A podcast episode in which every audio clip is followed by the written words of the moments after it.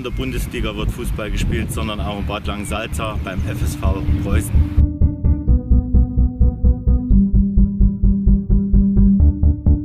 Wir sind äh, mit allen Mannschaften im Kreis und im Thüringen weit besetzt. Äh, wir möchten auch gerne diese Basis dieses Vereins immer aufrechterhalten, dass wir eben alle Altersklassen auch äh, im Fußball hier in Bad Langensalza besetzt behalten. Und äh, das ist das Ziel, was wir jeden, jedes Jahr eigentlich verfolgen. Und diese Basis soll sich natürlich auch im Männerbereich widerspiegeln.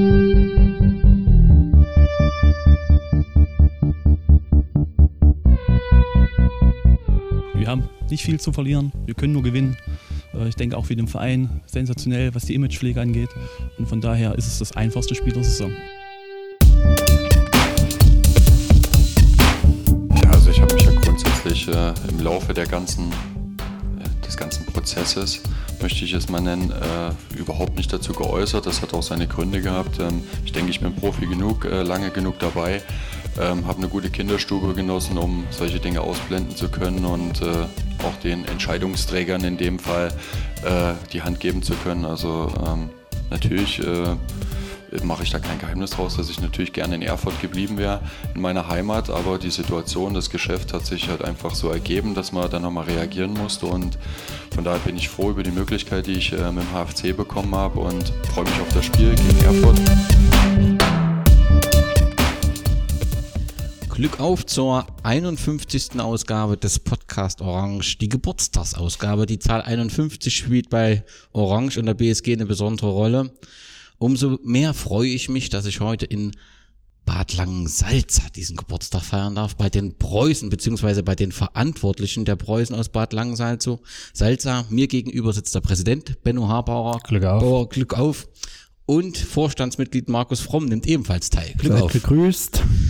Wir haben am Samstag das erste Pflichtspiel nach langer Zeit. 40 Jahre sind vorbei. 40 Jahre sind her. Ein Großteil der Hörer wird den Podcast vielleicht danach hören. Dann haben wir immer noch das zweite Pflichtspiel, nämlich das Rückspiel im Mai 2020 vor uns. Grund genug, um uns mit den Preußen und ihrer Erfolgsgeschichte in den letzten Jahren etwas auseinanderzusetzen. Ähm, vielleicht stelle ich aber zunächst euch beide vor. Benno, du bist äh, lange Zeit Spieler äh, der Preußen gewesen, bist dann danach Vorstandsmitglied geworden und aktuell Präsident. Warst du schon immer Preuße oder wie ist dein sportlicher Äh, Werdegang gewesen? Ja, ich war schon immer Preuße. Ich habe äh, eigentlich in den Kinderjahren Handball gespielt. Bin dann 1994 äh, zu den Preußen gekommen ähm, und bin eigentlich auch 96 gleich in den Vorstand mit äh, kooptiert worden, würde ich es mal nennen. Ja, Okay. und da war ja die Neugründung vom, vom FSV 1996. War dann parallel Spieler und Vorstandsmitglied und äh, habe also 15 Jahre in einer, ja, in der ersten Mannschaft gespielt und immer so mehr oder weniger auch, was das drumherum, das Umfeld betrifft, der ersten Mannschaft mit betreut. Und dann, ja, als es dann die Hufe nicht mehr mitgemacht haben, äh, bin ich dann doch äh, mehr oder weniger nur noch im Vorstand tätig gewesen und das bis heute. Bis heute. Und heute stehst du an der Spitze des Vereins, aber du beschäftigst dich nicht nur mit der Gegenwart, sondern auch mit der Vergangenheit. Ähm, Preußen ist ein Verein, der hat tatsächlich die Chronik auch erforscht, beziehungsweise seine eigene Historie. Und da hast du eine große Rolle gespielt. Zusammen mit Siegfried Will hast du eine Chronik erarbeitet. Die habt ihr, glaube ich, zum 2006 haben wir die rausgebracht. Äh, angefangen haben wir damit äh, drei Jahre vorher, 2003, haben wir im Prinzip auf dem Material, was der Siegfried hatte, aufgebaut. Wir haben viele Archive hier im, Stadtarchiv durchwühlt und äh, haben im Prinzip die Geschichte seit 1901 äh, in einem Buch festgehalten. Hat damals, als ich noch äh, unverheiratet ohne Kinder durch die Gegend gezogen bin, riesen Spaß gemacht, in Frankfurt gewohnt, abends den, dort den Rechner bedient und äh, dort ja, ich denke mal, ein Werk für die Ewigkeit doch äh, mitgeschaffen und äh, es soll ja doch irgendwann mal, wenn ich vielleicht Renten habe, eine zweite Auflage geben. Äh, soll, äh, wir haben ja mittlerweile schon wieder 13 Jahre, die dann in dem Buch fehlen. Ja, könnte dann passen, weil heutzutage ist das alles ein bisschen einfacher. Aber damals war das doch viel manuelles und äh, Zusammentragen von Bildern, aber das hat schon trotzdem riesen Spaß gemacht. Auf jeden Fall äh, bemerkenswert. Äh, wie, also für jede Saison habt ihr Bilder, Ergebnisse rausgesucht. Äh, ganz hervorragend ähm, und eine, eine große Arbeit, die dahinter steckt. Markus, du bist äh, Fan der Preußen. Du warst oder bist, je nachdem, aktives Mitglied der Fans, äh, knackte Reiter. Je nachdem, die sind aktuell nicht mehr so ganz aktiv, aber auf jeden Fall gehörst du zu den Fans. Aber du bringst dich auch ehrenamtlich ein und bist Vorstandsmitglied, richtig? Genau, richtig. Seit mittlerweile auch sechs Jahren und ähm, ja, gibt nach wie vor viele Aufgaben innerhalb des Vereins, die abgedeckt werden und das macht mir natürlich auch sehr, sehr viel Spaß. Äh, klar, die aktive Fangeschichte hat sich dann irgendwann ja nicht mehr so weiterführen lassen aus verschiedenen Gründen. Ne? Die Leute haben alle mittlerweile andere Aktivitäten, ist ja auch verständlich, dass man äh, das nicht dauerhaft auf die Beine stellen kann auf dem Level. Dafür war es trotzdem einige Jahre lang eine sehr schöne Zeit, aber wie gesagt, die Zeit bleibt halt auch nicht stehen und ähm, ja, eine gewisse Weiterentwicklung ist ja auch wichtig und notwendig, aber nichtsdestotrotz hat es wirklich auch viel Spaß gemacht, die Supportzeit. Okay, wer und was führte dich zu den Preußen? Ja, also im Prinzip war das mein Vater, der mich, als ich in die Schule kam, in der F-Jugend angemeldet hat, beim Sportfreund Thorsten Otto, der mich dann in Obhut genommen hat, habe dann auch einige Jahre lang im Nachwuchsbereich aktiv gespielt, war wohl auch ganz gut, allerdings so, als es dann in Richtung Großfeld ging, hatte ich leider irgendwie nicht mehr so das Interesse, weiß ich jetzt auch nicht mehr warum, auf jeden Fall habe ich die Schuhe dann sehr frühzeitig an den Nagel gehängt, habe es mit der einen oder anderen Sportart probiert, ähm, fanmäßig war ich dann mit meinem Vater sehr oft unterwegs in der dritten oder auch in der Bundesliga und ähm, ja, das hat mich dann aber irgendwann auch nicht mehr gereizt. Und als dann so vor 10, 11, 12 Jahren äh, die Euphorie bei Preußen äh, wieder sehr groß wurde in Sachen Aufstieg in die Landesklasse und das dann äh, mit vielen äh, Freunden auch so weit wurde, dass wir die Mannschaft auch aktiv angefeuert haben, dann ist der Funke äh, wieder äh, entstanden und äh, ja, da ging die Geschichte dann ganz einfach los und war auf jeden Fall ja, eine Initialzündung bei Preußen, weil ich denke, die, die Fanaktivitäten haben den Verein natürlich auch nachhaltig geprägt, auch wenn jetzt aktuell äh, nicht mehr jedes Spiel äh, aktiv supportet wird. Okay, du kannst auf jeden Fall gut sprechen, davon können sich die Hörer im Podcast überzeugen, aber diejenigen Besucher, die nach Bad Langensalza kommen, auch bei einer Stadtführung. Du bist Gästeführer, der jüngste Gästeführer, ist das richtig? Richtig, aktuell noch, ja. Ist momentan eine Ausbildung äh, neuer Gästeführer, die durchgeführt wird, wo dann äh, auch jüngere Gästeführer äh, dann äh, unterwegs sein werden. Aber ich mache Gästeführung seit, ja, schon seit zwölf Jahren. Also das ging los damals, als ich in der zehnten Klasse war, im hiesigen Gymnasium, gab es eine Arbeitsgemeinschaft und da ich schon von jeher mit der Stadt Bad Langsalza sehr eng verbunden war und bin, äh, habe ich da einfach mal mitgemacht und habe mich da also wirklich reingesteigert und ja, dann richtige Ausbildung auch mitgemacht und führe also jetzt, wie gesagt, schon seit mehr als zehn Jahren die Leute durch unser schönes Städtchen. Unsere Referenzen sind ja wirklich außergewöhnlich und da macht es natürlich umso mehr Spaß, wenn die Leute begeistert sind und sich freuen, wenn sie hier in eine eigentlich relativ kleine Stadt kommen, manche auch zum ersten Mal und dann wirklich was vorfinden, was äh, auch wirklich beispiellos ist.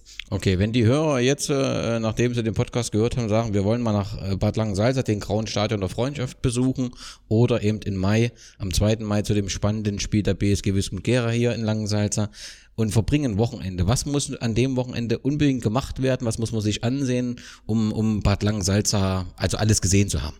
Oder das Wichtigste besser. Ja, äh, beim Rückspiel werden wir äh, sicherlich noch nicht wieder im Ground der Stadion der Freundschaft spielen, aufgrund der Bauarbeiten, die da noch nicht abgeschlossen sind. Vermutlich dann auf unserem Ausweichplatz paar äh, Orte weiter, wo es auch sehr schön ist, aber natürlich dann gerne der Besuch direkt in der Stadt Bad Langsalza wäre sehr notwendig, denn die Altstadt ist wunderschön, sehr tolle Fachwerkstatt, viele stattliche alte Gebäude und wie in Gera gibt es auch eine Unterwelt, ja, die Kellergewölbe sind sehr, sehr sehenswert wert. Da gibt es eine spezielle Kellerführung auch, die dann in einer alten Brauerei endet. Was da passiert, kann man sich vorstellen. Ja, deswegen äh, lohnt sich das auf jeden Fall. Aber ansonsten auch in der Umgebung natürlich der Nationalpark mit dem Baumkronenpfad, der Wurzelhöhle ist sehr, sehr schön.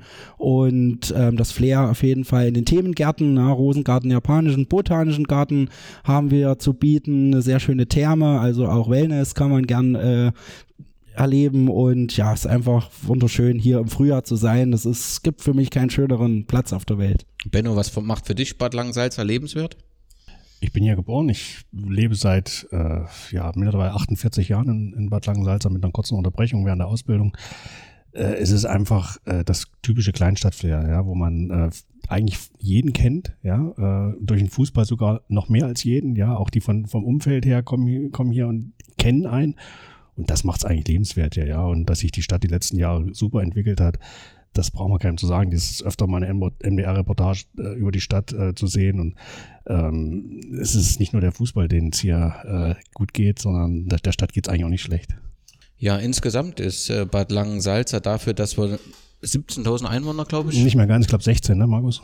Ja, mit den 14 Ortsteilen mittlerweile so knapp 16, 17.000, die Kernstadt selber 13.000, ähm, ist überschaubar, übersichtlich, ähm, ja, du hast gesagt, jeder kennt jeden, jeder kennt äh, gegenseitig die Leute, äh, hat seine Vorteile, gut, hat natürlich manchmal auch Nachteile, vor allen Dingen, wenn man mit so einem bunten Kostüm durch die Stadt läuft wie ich, aber äh, habe ich mir so ausgesucht, ähm, nee, wie gesagt, das Flair und die Gemeinschaft ist hier schon richtig gut. Ja, nicht nur die Stadt ist attraktiv, auch der Sport ist sehr sehenswert. Und so gibt es in dieser Stadt Champions League Handball und Verbandsliga Fußball.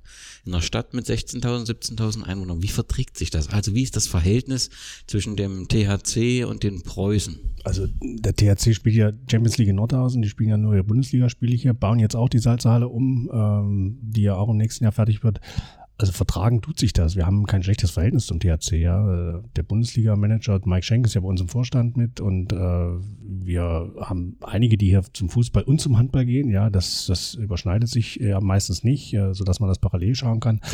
Also wir haben kein Problem damit, ja. Und wir haben unsere Nische hier gefunden in der Stadt, äh, sowohl was äh, Sponsoren betrifft, was äh, unsere Anhänger betrifft. Äh, wir haben da überhaupt kein feindseliges äh, Gegeneinander, sondern eher ein Miteinander ähm, man muss jeden seine Nische lassen. Ja, das ist das Thema. Natürlich geht bei einer Mannschaft, die deutscher Meister ist, sehr, sehr viel Sponsorengeld in diese Richtung. Ja, was, was dem Fußball natürlich auch helfen würde oder noch mehr helfen würde. Aber wir wollen da gar nicht drüber meckern, sondern das ist äh, so gewachsen die letzten Jahre und wir haben unsere unsere Zielgruppe gefunden, würde ich es mal nennen, und mit denen kommen wir gut hin. Wir haben einen großen Sponsorenpool, keinen ganz großen Hauptsponsor, der uns, von dem wir vielleicht abhängig wären, aber das ist, äh, glaube ich, für so einen kleinen Fußballverein ganz, ganz, ganz gesund und das wollen wir auch so weiterführen.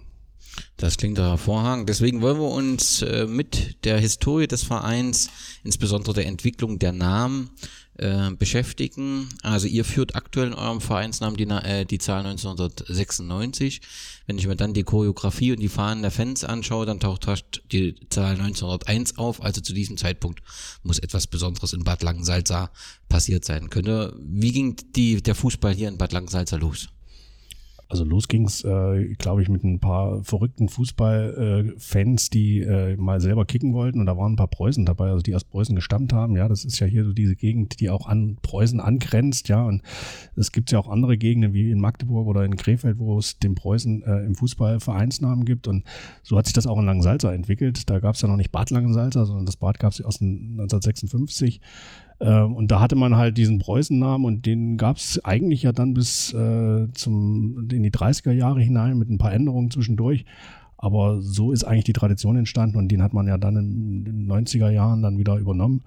Und ähm, also traditionell eigentlich äh, seit über 100 Jahren. Und man, man wirbt ja auch bei uns mit diesem Logo äh, Fußballtradition seit 1901. Also da nehmen wir auch diesen 1901er Name ganz gern immer für, unser, für unseren Slogan. Ja, also los ging es am 14. März mit der Gründung des SV Preußen Langensalza.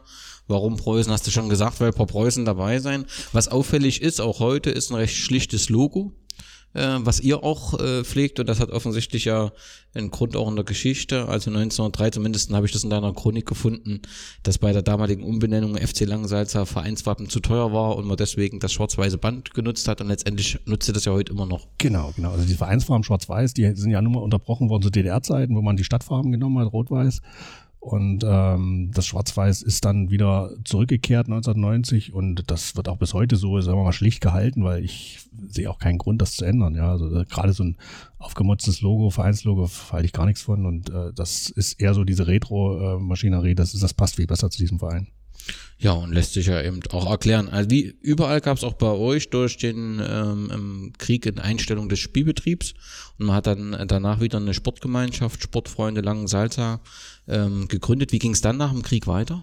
Vielleicht noch eine Episode vorm Krieg, weil ja. da ist eigentlich mit so der größte Erfolg gewesen 1931 Einzug Endspiel Mitteldeutsche Meisterschaft gegen den Dresdner SC ähm, dort im Heinz-Steier-Stadion, wie es ja auch, glaube ich, heute noch heißt, äh, unterlagen wir damals mit 0 zu 6, aber dorthin zu kommen über äh, SC Jena und äh, ich glaube, Duderstadt war noch dabei, Nordhausen, die wir alle in K.O.-Spielen damals besiegt haben, äh, vor ja richtig vielen Zuschauern, ja, also was ich so rausgekriegt habe in der, in der Chronik-Historie.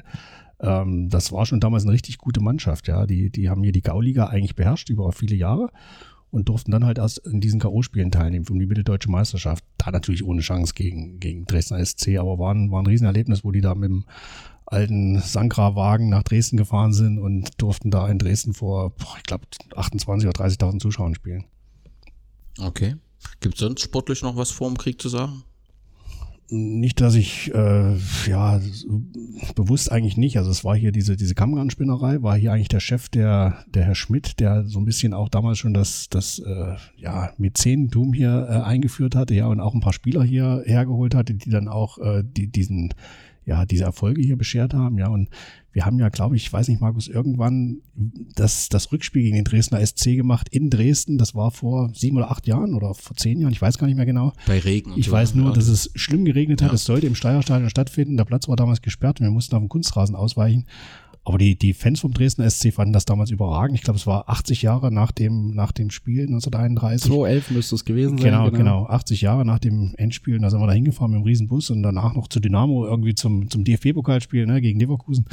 Ähm, ja, das, das ist schon ein Meilenstein gewesen in, die, in der Vereinsgeschichte hier bei uns, dieses Spiel. Okay. Gut, nach dem Krieg ähm, ging es dann im Prinzip mit dieser Sportgemeinschaft weiter, die dann in SG Werner Seelenbinder genannt wurde. Wie ging es dann weiter mit der Struktur, also weniger mit den sportlichen Erfolgen, erstmal mit der Vereinsstruktur? Ja, die Struktur war halt so, dass äh, immer diese Trägerbetriebe hier in Langensalter dann sich um den Fußball auch gekümmert haben, wie es in jeder anderen Stadt in der DDR ja. auch war. Ja. Ähm, Werner Seelenbinder war halt äh, ja, ein Sportlername der DDR, den man den auch den Verein gegeben hatte. Wir wurden dann umbenannt in noch in Einheit, glaube ich, S, äh, SG Einheit Bad Langensalza und äh, Empor Langensalza war dann eigentlich ein, ein, Markenname, der dann auch für die Bezirksklasse damals stand, der wo wir Bezirksklasse gespielt haben. Und ähm, das ging dann aber sportlich äh, doch immer weiter nach unten bis in die Kreisklasse, glaube ich, genau. mit, mit beiden Mannschaften, Aufbau Empor und Empor. Aufbau, genau, genau, die gab's. Also die haben sich auch hier in den Duellen gegeneinander in der Bezirksklasse vor boah, anderthalb, 2000 Zuschauern hier bekriegt. War kein gutes Verhältnis, was ich so gehört habe von einigen Aktiven. Und man hat dann aber 1970 den Entschluss gefasst, zu fusionieren, um so ein bisschen die Kräfte zu bündeln. Und das ging ja dann auch, als der Heinrich Loth von Aufbau das dann in die Hände genommen hat, äh, relativ steil nach oben mit Aufstieg Bezirksklasse, Bezirksliga und man weiß es ja auch, dann auch irgendwann in den 70er Jahren geendet in der DDR-Liga, zweite Liga. Also für Langsalzer eigentlich der Höhepunkt im Fußball gewesen. Ja. Ganz kurz nochmal zurück. Also der Begriff Empor, da sind die Trägerbetriebe immer dieser Konsum und die Handels... Genau, die HO gewesen. HO gewesen. Ähm, warum war das bis 59 noch Werner Seelenbinder? Hatte man da keinen Trägerbetrieb? Weißt du das? Weißt ungewöhnlich. Also mir ist zumindest nicht bekannt. In der Regel hast du immer einen Trägerbetrieb gehabt, wie Wismut, äh, Fortschritt etc. Und ihr seid ja dann immerhin. Also ich kann mich nur erinnern, dass zu der Zeit noch diese russische Besatzungszone äh, äh, dafür zuständig war und auch da in den Sport eingegriffen hat, ja. Und ich glaube, eine Selbstbestimmung von Namen war da noch nicht so, ja. Man hatte auf diese Kämpfertypen Klar. gesetzt, Werner Seelenbinder oder Ernst Thälmann oder wer, wen auch immer. Äh, und wir haben halt Werner Seelenbinder abbekommen, aber wie auch immer, äh, pff, äh, genau weiß ich das auch nicht, aber ich denke, das hing schon mit den äh, ja, Verantwortlichen hier in der Besatzungszone zusammen. Okay. Du hast schon gesagt, 1970 Emporn Aufbau, letztendlich war das die Grundlage für dann die spätere erfolgreiche Entwicklung, dass man hier die Kräfte gebündelt hat, also eine Fusion die ja heutzutage oft recht negativ kritisiert wird äh, oder thematisiert wird. Hier war es, glaube ich, ein wichtiger Grund, die Kräfte zu bündeln, damit dann der Erfolg möglich war, oder? Genau, es gab zwei Mannschaften in der Bezirksklasse. Gut, die sind dann auch noch abgestiegen in die Kreisklasse. Ähm, da war es eigentlich logisch, dass man was tut und äh, sinnvoll, äh, so eine Fusion mal voranzutreiben. Und das hat man dann geschafft. Es gab trotzdem noch nebenbei auch noch andere Fußballvereine. Markus, glaube ich, ne? Lokomotive gab es, glaube ich, noch irgend sowas, ja. Und, war vor meiner Zeit. Ja, ja. Und äh, also das hat schon sportlich absoluten Sinn gemacht damals, okay. ja. Wir kommen nochmal auf den Sport zurück. Erst nochmal in der Struktur. Die BSG Landbau existierte eben dann bis äh, zum politischen Umbruch. Dort war es dann so, dass ihr im Juni 1990 euch umbenannt habt in SV Preußen 01 äh, Bad Langensalza. Also man hat im Prinzip den ursprünglichen Namen, ist man äh, äh zurückgekehrt und ähm, konnte da auch erstmal in der Verbandsliga spielen. Das sah erstmal recht gut aus, dann ging es wieder nach unten und dann irgendwann habt ihr euch entschieden, 1996 zu sagen, wir nehmen die Fußballabteilung raus und gründen den FSV 1996 Preußen Bad Bad Langsalza. Wer war da also maßgebliche treibende Kraft und was waren die Hintergründe, dass man sagt, wir, wir lösen die Fußballabteilung raus? Also ich kann mich noch genau daran erinnern, weil ich war auch bei der Gründungsversammlung damals dabei. Äh, die Hintergründe waren eigentlich die, es gab mehrere Sektionen in diesem Großverein SV Preußen. Da gab es Judoka, Tennis, ähm, ich weiß gar nicht, was es noch gab. Markus, weißt du da noch? Kanu, Kanu, äh, ja, alles, alles Mögliche. Mögliche. Und äh, natürlich gab es auf beiden Seiten immer den Hinweis, ja, die Gelder gehen nur zum Fußball. Die Fußballer sagen, eigentlich müssen wir alles kriegen, weil die Sponsoren ja nur wegen uns da sind. Und da hat man dann kurzerhand gesagt, komm, äh, wir gründen einen eigenen Verein, wollen die Preußen im Vereinsnamen lassen. Es gibt auch den SV Preußen 01 noch, aber ich glaube, aktiv fällt er mir nirgendwo ein. Also es gibt ihn ähm, noch, den Verein, ja? Den gibt es noch, der ist also noch nicht aus dem Vereinsregister gestrichen.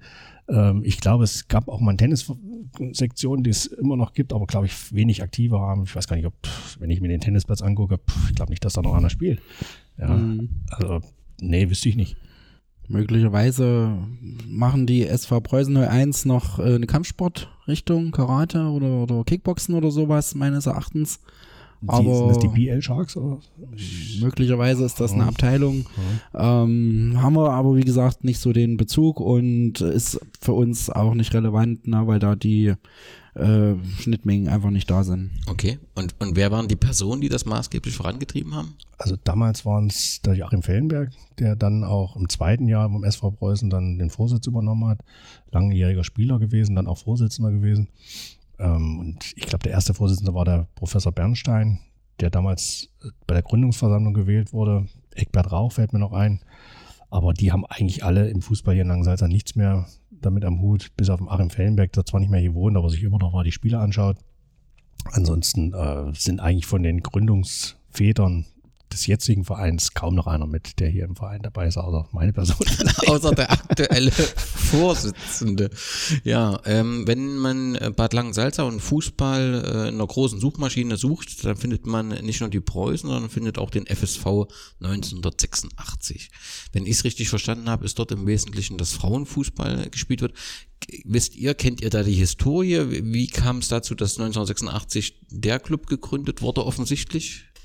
Also äh, da da mein Vater selber gespielt hat äh, in der damaligen WSG 10 Wohnsportgemeinschaft, war so im Bereich Schillerstraße, der Langsalzern sagt sowas als Kriegswohl, ähm, äh, war das so der der Ursprung damals. Ähm, ja, war halt äh, neben Landbau damals äh, ein zweiter Fußballverein in, in Bad Langensalza, der aber jetzt nicht so in Erscheinung getreten ist, aber dann halt 86 sich doch als Verein äh, auch gefunden hat und nach der Wende den Namen dann übernommen hat und jetzt aber aktuell keine Männermannschaft mehr im Spielbetrieb hat und ähm, eine, eine Frauentruppe gibt's da wohl noch, die aber auch ganz aktiv sind.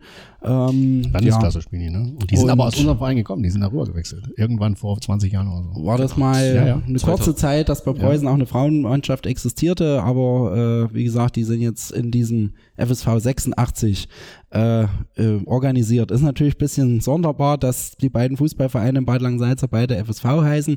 Äh, Macht es uns natürlich auch manchmal ein bisschen schwierig, wenn man irgendwo auswärts als FSV Bad Langsalza angekündigt wird. Ähm, ja, fühlt man sich halt auch ein bisschen, weiß ich nicht, äh, gekränkt, keine Ahnung, ähm, weil sich dann natürlich Leute nicht die Mühe gemacht haben, um zu gucken, dass es in so einer Stadt ja zwei Fußballvereine geben kann und nicht genau differenzieren zwischen 86 und 96, was es natürlich auch wieder nicht einfacher macht, aber wir äh, wissen, äh, dass wir also die äh, Hauptfußball äh, Mannschaft ja, und der Verein hier sind. Das ist aber auch nicht schlimm. Ich meine, es gab Stadt. auch schon mal ältere Programmhefte, wo wir dann als FSV 1986 ja. angekündigt wurden. Okay. also, okay. Aber das ist alles Pillepalle. Ja. Spätestens jetzt nach dem Podcast ist alles klar. okay, so viel zur Vereinsentwicklung. Es gibt nach meinem Kenntnisstand zwei Spielstätten hier in der Stadt oder historisch zwei. Das eine ist das Preußen Sport, der Preußen Sportpark mit Radrennbahn. Der war offensichtlich vor dem politischen Umbruch, richtig? Genau, genau. Also überragender Platz, würde ich es mal nennen, in den 30er Jahren, den die Leute damals selber gebaut haben, wo es eben diese großen Spiele um die Gaumeisterschaften gab. Drei bis 4.000 Zuschauer waren da. Äh, den gibt es auch heute noch als Hartplatz. Oben an der Salzerhalle ist der direkt unterhalb von der Salzerhalle. Äh, wir werden die Wismut da begrüßen im nächsten Mal. Wenn das Stadion hier noch nicht fertig ist. Ähm, nein, ich denke, da wird kaum noch ein Spiel stattfinden. Okay. Äh, es gab bis vor ja, vier, fünf Jahren, hat die zweite ab und zu dort mal ein äh, Spiel Naja, gemacht. Es ist schon länger Schon länger her. her, Also ja. ich kann mich erinnern, das letzte Spiel der zweiten war 2009 Okay. okay. gegen Kutzleben. Mhm. 3-0 geführt, 3-5 verloren. Da haben wir uns zugemacht. Da haben wir uns zugemacht. Ja, aber das ist äh, trotzdem ein Kultplatz. Also ich habe da selber häufig gespielt mit der zweiten. Ja, also wenn wir mal Punkte brauchen, sind wir auf die sogenannte Schmörgelscheibe gegangen, ja, und haben da versucht Punkte zu holen. Ja, und das war äh, wirklich schwierig auch für die Gegner, weil es gab wenig Hartplätze hier in der, in der Gegend, weil die doch alle auf Rasen gespielt haben. Und ich habe da gern gespielt, muss ich echt sagen. Und wie gesagt, es gibt ihn heute noch. Und das wäre schon mal cool, da noch für ein paar Groundhopper äh, mal ein Spiel auszutragen, um das mal nochmal zu beleben. Ja, ja, das war der Preußen Sportpark, stimmt. Aber da, da muss die, also da gab es die Salzerhalle sicherlich nicht, weil es muss ja noch eine Radrennbahn drumherum Genau. gepasst werden, wenn ich. Da war eine Radrennbahn drumherum, da war auch noch oberhalb noch ein Platz, ein Hockeyplatz, ja, also so zwei Meter höher, das war nur so eine Kante drin. Und äh, der ist dann aber doch, ich glaube, in den Ende der 70er Jahre ist der dann weggemacht worden, aufgrund der Tatsache, dass da oben eine Halle gebaut wurde. Es gibt ja noch eine kleine Salzerhalle und eine große. Die kleine gab es zu DDR-Zeiten schon, war eine Sporthalle ganz normal und dann die große Salzerhalle 96 gebaut. Aber äh, es ist eigentlich immer noch der Preußen Sportpark, aber ich, wir haben noch keine Ansprüche gestellt, das mal zurückzukriegen. das müssen wir mal prüfen lassen. Nein, ich So. glaube, da geht nichts mehr. Da geht nichts mehr. Also ein Testspiel dort oben, das wäre bestimmt äh, nicht schlecht. Eure heutige Heimstätte ist das Stadion der Freundschaft. Das ist, glaube ich, auch schon zu DDR-Zeiten ge- Genau. Spielstätte gewesen, ne? Genau, 63, glaube ich, eröffnet, äh, wurde mit Hilfe der sowjetischen äh, Besatzer oder ich nenne sie mal sowjetischen Freunde hier, die gleich nebenan in der Kaserne waren, mitgebaut. Ähm, zur Eröffnung kam Vorwärts Berlin damals, DDR-Meister, äh, hier Spiel gemacht. Gibt es auch noch tolle Fotos davon von dem Spiel mit, äh, wie hießen sie, äh, Nachtigall, ja, und äh, die Leute, die damals DDR Nachtigall hat damals. Genau, Da- und ähm, da waren, die waren also mit kompletter Besetzung hier. Ähm, waren auch, glaube ich, 3000 Zuschauer da. Ja. Ich habe neulich erst ein paar Bilder bekommen, die ich noch gar nicht kannte. Und äh, der Fubo, Sportredakteur, war da auch dabei. Wie hieß er? Ich weiß es gar nicht mehr. Komme ich hier nicht auf den Namen. Aber egal. Ähm, Nachtigall? Nee, der hieß er nee, nicht. ne? Nachtigall nicht. Ähm, Hm, jedenfalls- egal, wir kriegen es irgendwann raus. Genau, kriegen wir noch raus. Äh, Jürgen Nöldner hieß er. Nöldner. Und äh, die haben hier gekickt und äh, dann hat hier, äh, glaube ich, noch Empor gespielt eine Zeit lang und dann äh, 19, ab 1970 dann Landbau. Okay. Ähm, aktuell wird ja das Stadion der Freundschaft wieder umgebaut. Was ist da der Hintergrund? Wieder, wieder umgebaut. Nee, Zum ersten Mal Zum eigentlich. ersten Mal, Genau. okay. Wir sind eigentlich die Stadt gewesen in Thüringen mit, sagen wir, von der Größe her, wo das Stadion noch in einem Zustand war, was man wirklich deutlich mit 70er Jahre bezeichnen darf. Ja, Äh, für alle Groundhopper, glaube ich, ein Riesenpunkt, äh, wenn man mal sowas machen darf. Äh, ja, seit Mai wird hier gebuddelt und im Prinzip alles weggerissen worden, Platz neu gemacht. Momentan äh, sieht es hier auf, äh, aus wie auf einer Baustelle und äh, klar freuen wir uns, dass hier alles mal ein bisschen Anstrich bekommt weil das war schon, äh, wenn man auch das Sozialgebäude sieht, was in zwei Jahren dann gemacht werden soll, ähm, man hat sich ja doch eher nicht mehr getraut, das vorzuzeigen. Mit Sicherheit nicht mehr unbedingt Verbandsliga Light, aber gut, es gibt auch noch andere, ich, die jetzt umbauen. Ehrenheim sehe ich, die, da wird was gemacht, ja. Also die, es wird überall ein bisschen was äh, Neues gemacht, aber es war hier wirklich notwendig. okay, wieder meinte ich, ihr hattet im Prinzip in den Kunstrasen, der ist neu gebaut Genau. worden vor einiger Zeit, Mhm, vor dass, fünf er, Jahren. dass er jetzt äh, dort äh, spielen könnt und jetzt wird hier im Prinzip die Spielfläche komplett erneuert, sowie die Tribüne, richtig? Genau, und äh, auch die Leichtathletikanlagen für den Schulsport wird neu gemacht. Also es wird eine, äh, eine Viererbahn, ich glaube auf der Seite wird eine Sechserbahn gemacht, dass man hier auch C-Wettkämpfe machen kann, so heißt das, glaube ich, heutzutage. Ist für den Schulsport natürlich äh, überragend, dass es hier mal was Neues gibt, weil kaum noch eine Schule ist hierher gegangen und hat sich hier mit den Kindern auf diesem, ja, wie nannte, wie nannte man die Aschenbahn? Also da hat man sich eher die Beine gebrochen. Äh, wenn man da äh, mal 100 Meter Lauf gemacht hat. Also es kam ran hergekommen. Okay, wann soll die das fertig sein? Du hast schon gesagt, das Gebäude soll dann in zwei Jahren. Äh, genau. Also wir könnten ab Juli wieder drauf kicken hier unten auf dem dann doch, äh, denke ich mal, sehr guten Platz. Der Rasen kommt wohl, der Rollrasen kommt wohl in zwei Wochen, wird hier verlegt. Äh, und ab Mai äh, wird wohl ein bisschen getestet und ab Juli könnte man ein bisschen spielen. Ja, am Anfang dürfen wir wahrscheinlich nur mit Hausschuhen drauf und ab Juli dann vielleicht mit Stollen. Ich, ja. Guck mal. Naja. genau. Aber ja, freuen wir uns natürlich. Das ist für, für die Qualität hier des Fußballs ist natürlich überragend für die Trainingsbedingungen.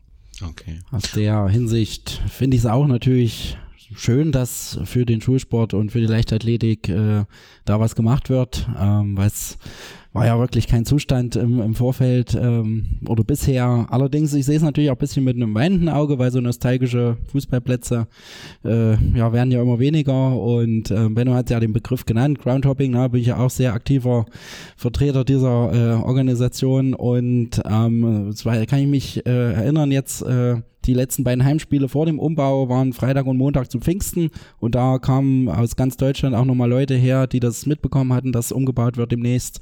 Und ähm, ja, da waren also viele, viele Leute da, die das so in dem alten Zustand nochmal sehen wollten.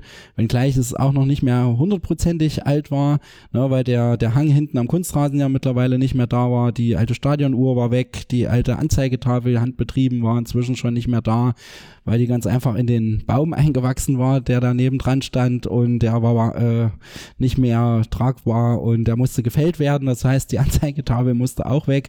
Äh, ich wollte mich eigentlich festketten damals, aber ich habe es doch nicht geschafft zu verhindern, dass das Ding jetzt nicht mehr steht. Ähm, aber wie gesagt, ich habe es ja vorhin schon äh, erwähnt, die Zeit bleibt halt nicht stehen und ähm, so die Anlage bleibt ja als solches. Gut, der nostalgische Charme wird ein bisschen verloren gehen, aber ich sag mal, in 50 Jahren ist es äh, dann auch wieder so, wie es jetzt gewesen ist vielleicht. Okay. Schauen wir mal.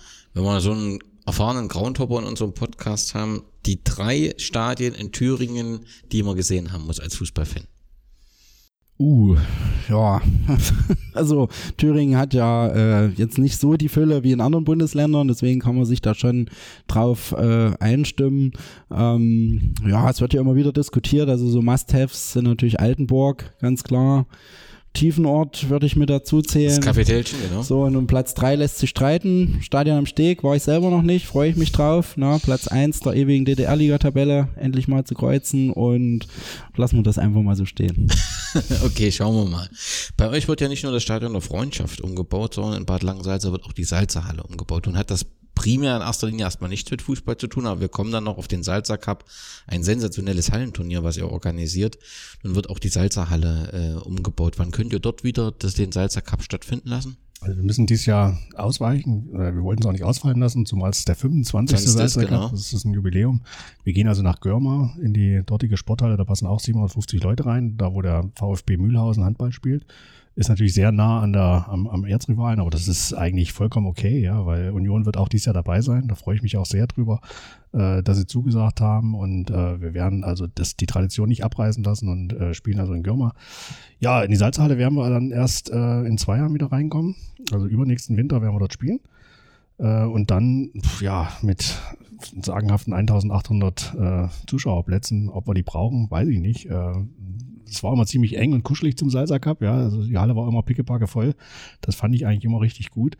Ich war jetzt, aber, naja, sagen wir mal, mich darf man auch nicht fragen. Also ich war jetzt kein Freund von dem Ausbau. Mir, mir hätte eine Sanierung auch gereicht ähm, ja, so Be Knappheit schafft immer Interesse, sage ich ja. Und äh, von daher sind die, die 1200 äh, knappen Sitzplätze oder Stehplätze, die es da gab, sehr, sehr interessant gewesen.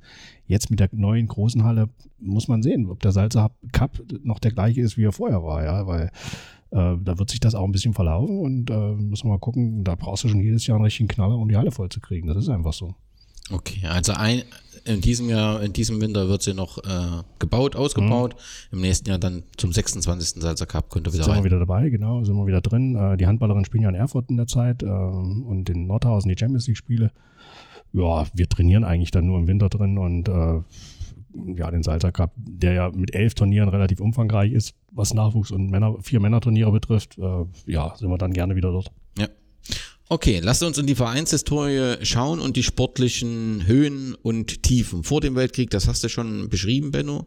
Nach dem Weltkrieg, äh, Weltkrieg bis zur politischen äh, Wende äh, fällt mir auf, also 1971 Aufstieg in die Bezirksklasse Erfurt, 72 Aufstieg in die Bezirksliga. Also man hat eine relativ lange Zeit, wenn ich das mit allem Respekt sagen darf, sehr weit unten in den, im Spielsystem gespielt. Absolut, zu DDR-Zeiten waren wir nie höher als Bezirksklasse. Ja, äh, das war die vierte Liga zu DDR-Zeiten.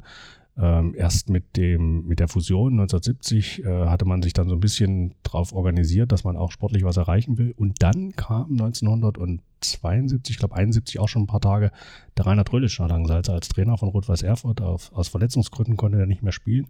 Und der hat dann hier das sportliche Sagen gehabt über viele, viele Jahre und ähm, hat hier die Mannschaft geführt und dann auch bis in die zweite Liga geführt. Genau. Also er war äh, DDR-Oberligaspieler, 266 Mal, hat vorher nicht nur bei Rot-Weiß, sondern auch bei Lok Leipzig gespielt. Genau.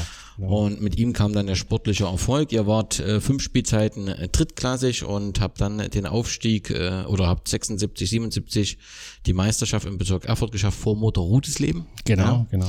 Und seid dann in die DDR-Liga aufgestiegen in der Saison 77, 78 und dort äh, ähm, war die Wismut nicht mehr da.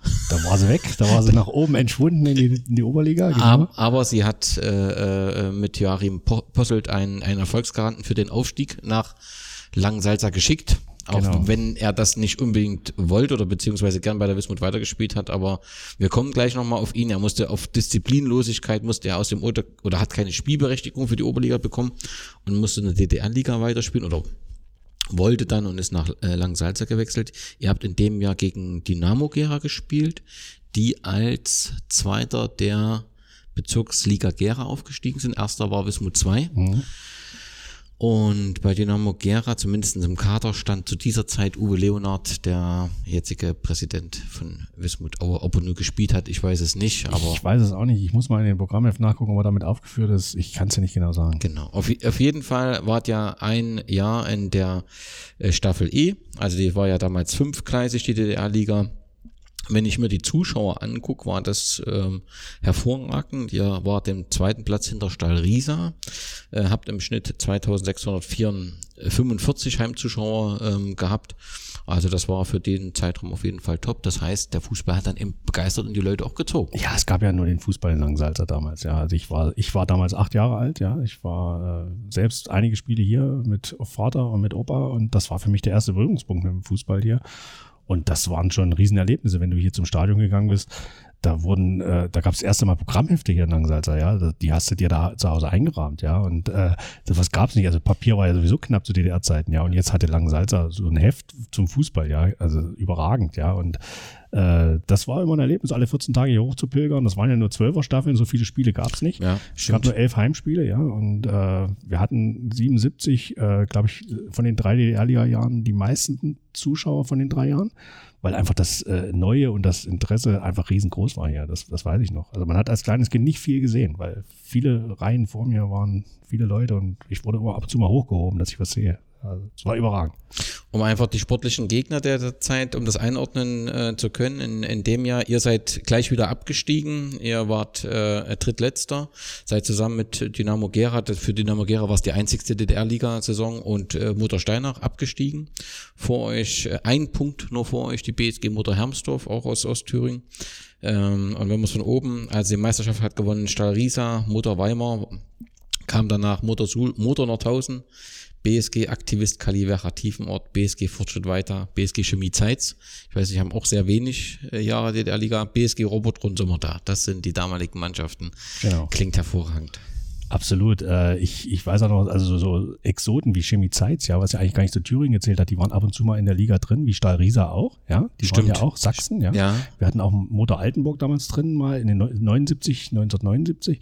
Die waren damals auch eigentlich sächsisch, ja. Ja, und dann Äh, die hatte man aber mit reingeteilt, weil nicht so viele aus Thüringen und Bezirk Gera, Bezirk Suhl, Bezirk Erfurt, wie es damals hieß, äh, nicht, nicht äh, dabei waren. Und da hat man ab und zu mal einen Gegner getroffen, den man eigentlich sonst nie hätte bekommen können. Ja, und äh, das waren schon Zeiten, wo man sagt, boah, ja, da sind auch viele auswärts gefahren. Das weiß ich auch. Dein Vater, Markus, ist, äh, hatte mir auch mal erzählt, nach Sömmerda, nach, die sind nach Hermsdorf gefahren, ja, und Also das waren Zeiten, äh, träumt man heutzutage von, wenn man äh, mit vielen, vielen langen Salzer irgendwo hinfährt. Ich kann mich erinnern, 1000 Zuschauer zum Pokalfinale letztes Jahr. Ich glaube, das gab es seit den DDR-Liga-Zeiten nicht mehr. Das stimmt, ja. Also was mein Vater erzählt hat, äh, der ähm, früher auch oft zur DDR-Oberliga gefahren ist, aber natürlich auch hier dann als Landbau so äh, erfolgreich wurde, auch mit unterwegs war. Also äh, ja, Fahrten mit dem Trabi nach Tiefenort, die sich dann auch schon mal zweieinhalb, drei Stunden gezogen haben.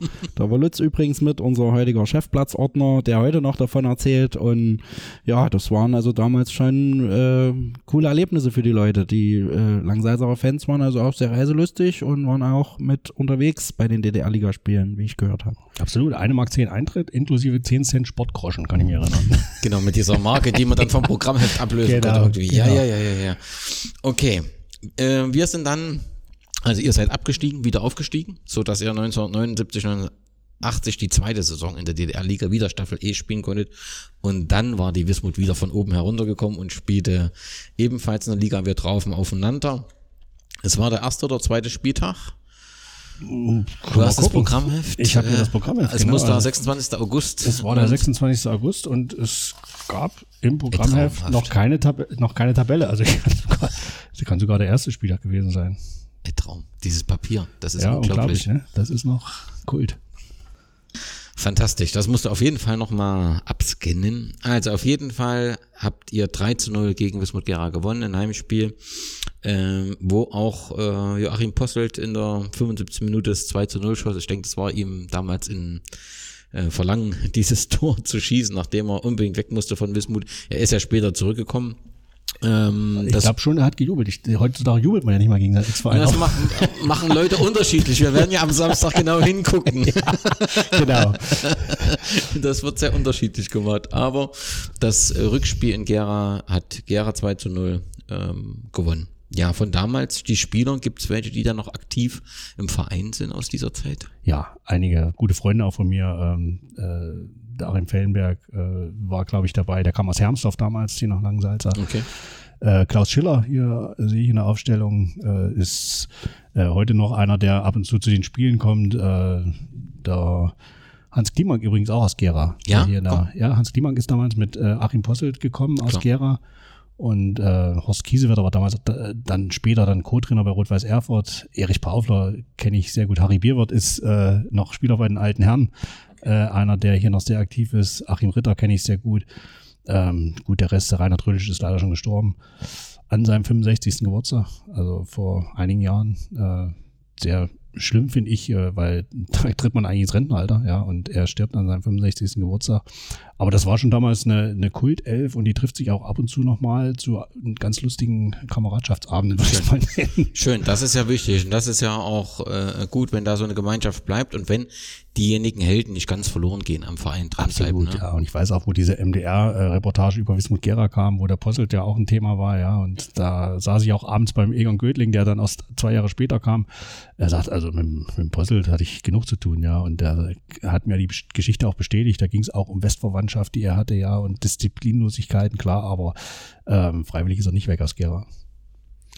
So ist es wohl. Vielleicht nochmal aus, aus Wismuts Sicht, wer war damals äh, aktiv als, als Übungsleiter, war es Heimann, äh, äh, Gerd Struppert hat damals in der Mannschaft gespielt, die Klamms haben gespielt, ähm, ja, Gör hat gespielt, den kennen wir auch noch, und Zupek, die Tore haben Schmidt, Schorik erzählt für die Wismut, ja, und für äh, Langsalzer beim Hinspiel Brandt, Posselt und Paufler. Ist der Klamt, äh, der Vater von dem Klamt, der jetzt bei Westford spielt? Das ist der Onkel. Der Onkel. Das ist der Onkel. Ähm, hat uns nämlich einen reingehauen, ne? Also, Aha, Klamt, ja, ja, da- das habe ich schon gehört, dass es plötzlich läuft bei, bei ihm. ja. Ja, in diesem, also 1979, 80, da seid ihr auf dem sechsten Platz gelandet, das heißt, ihr habt die Klasse gehalten, die BSG Wismut Gera war auf dem ersten Platz, ist in der Aufstiegsrunde gewesen, ist dort gescheitert. Äh, runter mussten damals Mutter Altenburg, Mutter Zollenroda und BSG WK Schmalkalken. WK? Werkzeugkombinat. Werkzeugkombinat, genau, genau. Zuschauerzahl bei der Wismut 2855 im Schnitt, ähm, äh, Langensalza auf Platz 3 2236. Also auf jeden Fall hervorragender äh, Zuschauerschnitt. Spitzenreiter war damals Motor Altenburg mit 5000 Wahnsinn, ne? Ne? Ich weiß noch, das Spiel in Altenburg war damals in Sport aktuell, Sonntagnachmittag. Okay, wir waren das- Altenburg gegen, gegen Landbau. Äh, ich habe immer mal versucht, diesen Trailer zu bekommen, äh, leider nicht, nicht gefunden. Also RBB, die das ja im Nachfolgemodus jetzt haben, dieses Archiv, haben sie nicht gefunden. Schade. Ja, Ja, dann die dritte DDR-Liga-Saison und dann leider, muss man so sagen, die letzte für die BSG Landbau Bad Langensalza. Dort sind wir wieder zweimal aufeinander getroffen. Die Situation war dieselbe. Äh, zu Hause hat Gera 3 zu 0 gewonnen und Langensalza hat zu Hause 2 zu 1 gegen BSG Wismut Gera gewonnen. Die äh, Tore hat damals Achim Ritter und Egon Göttling, den du gerade erwähnt hast, ähm, erzielt. Ähm, ihr wart damals Vorletzter und musste zusammen mit Motor Steinach und Motor Hermsdorf runter die Liga und musste dort den Abstieg hinnehmen. Letztendlich war, wenn man das so ehrlich ist, so von der Zeit vor dem politischen Umbruch, die drei Jahre DDR-Liga, das war so der Höhepunkt. der Der Höhepunkt des. Langsalzer Fußballs, obwohl man auch sagen muss, in der Bezirksliga haben wir eigentlich immer eine gute Rolle gespielt. Okay. Ja. Also wir haben eigentlich immer um die Spitze mitgespielt, äh, wurde dann Mitte der 80er Jahre ein bisschen weniger. Aber da war schon eigentlich immer ein guter Zulauf auch hier. Ja, wir hatten auch in den Bezirksliga-Jahren immer so um die 1000 Leute im Schnitt hier. Also das, das muss man schon sagen. Was waren da so die, die sportlichen Gegner?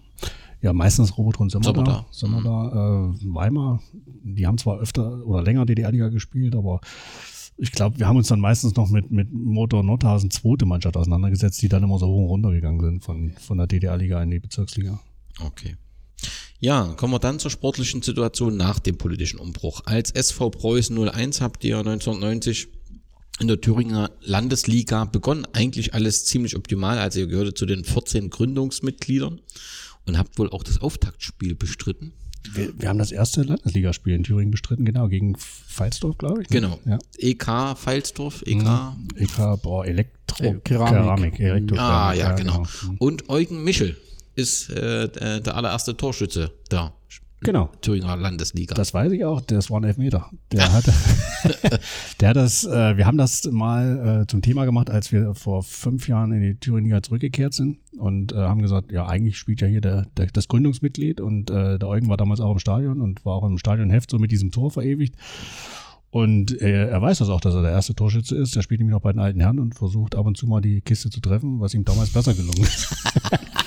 Kann ich äh, beipflichten, da ich ab und zu auch mal mitspiele bei den alten Herren und Eugen ist schon so ein spezieller äh, Kollege, aber äh, macht nach wie vor Spaß und ja, ist beeindruckend, wenn man so die Historie nochmal aufarbeitet. Ja. Haben wir auch gespielt dann später noch in der Landesklasse, auch ein cooler Ground, muss ich sagen, war ja, auch mal DDR-Liga ja. und ähm, Südthüringen allgemein auch eine fußballbesessene Ecke, deswegen cool, dass wir damals die Ehre dort hatten.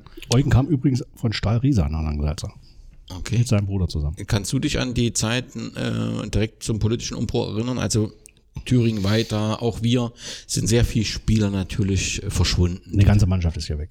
Auch also hier, sind äh, 13, 14 Leute direkt über die Grenze hier nach Eschwege, nach äh, äh, ja relativ nah äh, zu dem Verein gegangen, wo es auch ein bisschen Westgelten einmal Klar, gab. Ja, klar, klar. ja ähm, es spielte eigentlich dann die zweite Mannschaft. Ja, die spielte dann quasi fast schon im zweiten Jahr dann Thüringer war es noch mehr, äh, war es noch aus, vom Auswirkungen her zu sehen, weil wir dann auch abgestiegen sind. Aber äh, das ging ruckzuck und dann waren die Jungs fort.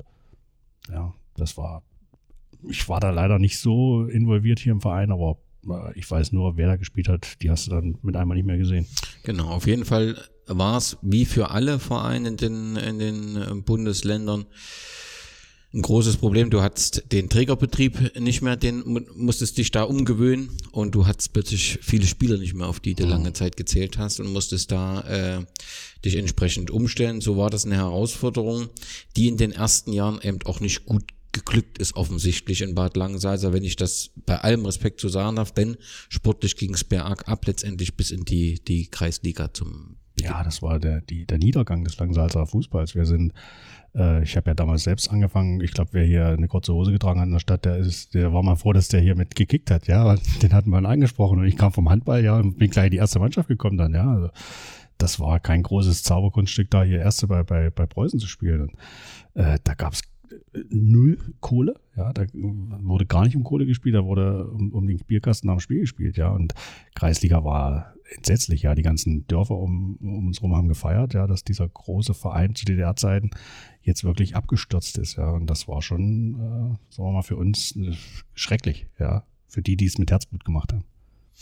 Du sagst, dein Vater war auch immer zu DDR-Zeiten dabei. Was berichtet er aus dieser Zeit?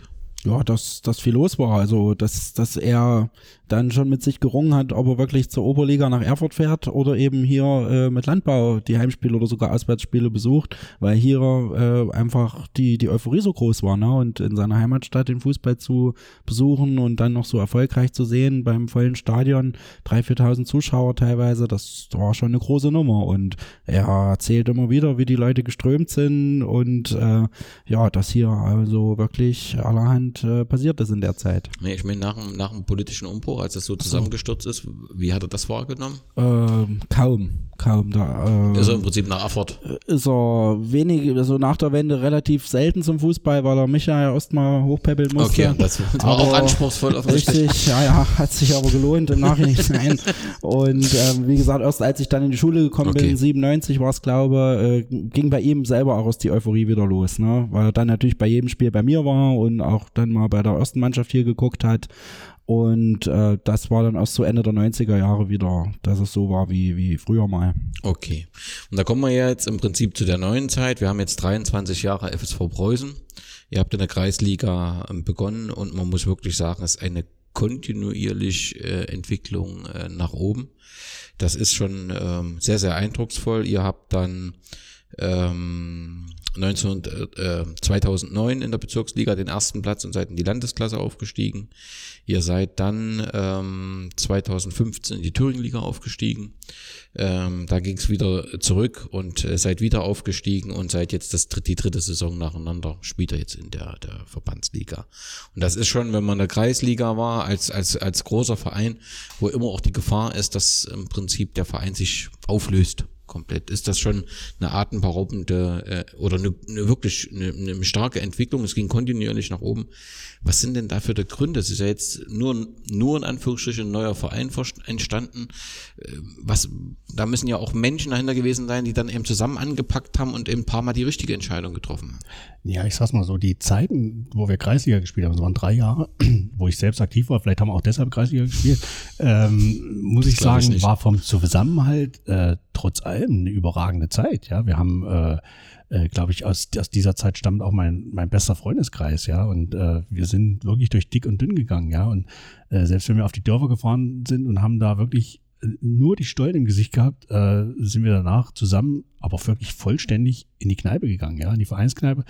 Da waren wir alle ledig. Das war das war eine schöne Zeit. Und wir haben dann aber auch gemerkt, wenn du im eigenen Saft schmorst, wirst du wahrscheinlich fußballerisch keine Erfolge haben. Ja, und wir haben klar, der, der Bezirksliga-Aufstieg, also von der Kreisliga in die Bezirksliga war irgendwann mal Pflicht. Ja, das musste eigentlich einfach mal sein. Dann haben wir aber, glaube ich, zehn Jahre in der Bezirksliga verbracht. Ja, so im Mittelfeld, ja, bla, bla, keiner hat mehr interessiert. Ja, also das war äh, zwar von, von der Mannschaft her nicht schlecht, weil da gab es auch keine Kohle. Ja, da haben alle gespielt für weil sie eben Fußball spielen wollten. Aber dann haben wir halt auch gesagt, wenn wir was erreichen wollen, dann müssen wir auch ein bisschen Geld in die Hand nehmen. Das ist einfach so. Ja, klein, kleine Schritte machen, äh, ein paar äh, Jungs von außerhalb mit dazu holen, um sich ein paar neue Ideen zu holen. Ja, vielleicht auch mal einen externen Trainer haben wir dann gemacht und ja, aber immer so Step by Step. Ja, nie so den ganz großen Wurf rausgeholt, sondern ich glaube zehn Jahre Bezirksliga, sechs Jahre Landesklasse und dann in die Thüringen aufgestiegen. Ich glaube, ein gesunder Fortschritt. Ja, wo auch nicht irgendwie die ganze Mannschaft aus einem anderen EU-Land oder so eingekauft nein, wurde, sondern immer Schritt nicht. für Schritt. Immer mal auch jemand von außerhalb, in Einzelnen aus genau. Gründen genau. dazu, um zu verstärken. Aber ja, wir haben im jetzigen Kader zwölf Leute aus dem eigenen Nachwuchs, die bei uns im Nachwuchs gespielt haben. Ja, und das ist eigentlich äh, da, wo Preußen draufsteht, solange ich hier was zu sagen habe, muss auch ein bisschen Preußen drin sein. Ja, und äh, das ist die Maxime hier. Das wird mal mehr, mal weniger der Fall sein, aber es wird nie eine Mannschaft geben, wo keiner aus dem eigenen Nachwuchs kommt. Definitiv nicht. Ja, und äh, das, wir haben immer das Ziel, ein, zwei Leute aus dem eigenen Nachwuchs jedes Jahr einzubauen. Ja, es gelingt uns mal, mal gelingt uns weniger, aber äh, die Leute erkennen das schon, wer aus Langsalzer ist.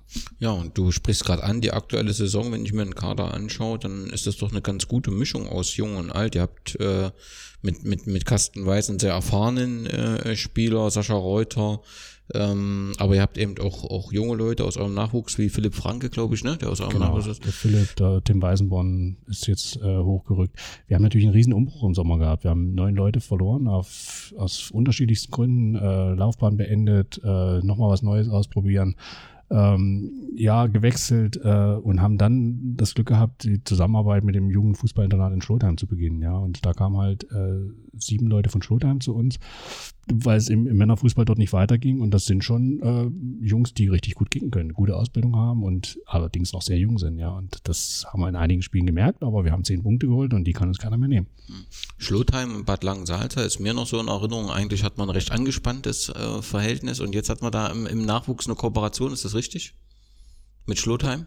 Ja, wir haben Bisher jetzt, war, vorher haben, war es sehr äh, angespannt, das Verhältnis. äh, ich würde nicht sagen angespannt, es war eine gesunde Rivalität. Ja, Ach so, also okay. Schlotheim, äh, wenn Schlotheim gegen Langensalza gespielt hat, im. Männerfußball, da ging es zur Sache. Ja, Genau. aber man hat jetzt nie so, sagen wir mal, feindlich oder zumindest nicht von meiner Seite feindliche Gedanken gehabt. Ja, und wir haben das mal so ein bisschen ausgetestet, wie wie kommt man da ran? Ja, wie können wir mit den Leuten da, äh, sagen wir mal, ins Gespräch kommen? Und das ist uns, glaube ich, ganz gut gelungen und äh, das ist äh, auf einer sehr ehrlichen Basis eigentlich entstanden und ich glaube, wir haben äh, das ganz gut hinbekommen und das ist allerdings noch in der Findungsphase und ich hoffe, wir bleiben dabei. Ja, das ist für beide Seiten eigentlich ein Win-Win- eine Win-Win-Situation.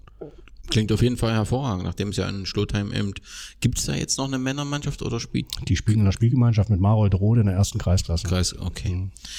Thomas Wirth ist Trainer äh, geworden im, im Sommer. Das war für mich ein bisschen überraschend. Thomas Wirth ist ja, kommt aus Jena, war vorher in, in Weiter, hat dort aufgehört, ist also so im Ostthüringer Kreis, ne? Versteht sich auch mit unserem aktuellen Trainer sehr gut, die sind irgendwie sehr eng beieinander. So, und aus Ostthüringen nach Bad Langensalza, da war ich erstmal überrascht. So, das passt eigentlich gar nicht, weil so bisher hatte ich immer das Gefühl, Langensalza, so Eise nach Gotha, guckt man nach einem Trainer oder aus dem Umfeld. Wie kam da der Kontakt zustande? Also war nicht nur für dich überraschend, sondern auch für mich. auch wenn ich das erste Gespräch mit ihm geführt habe.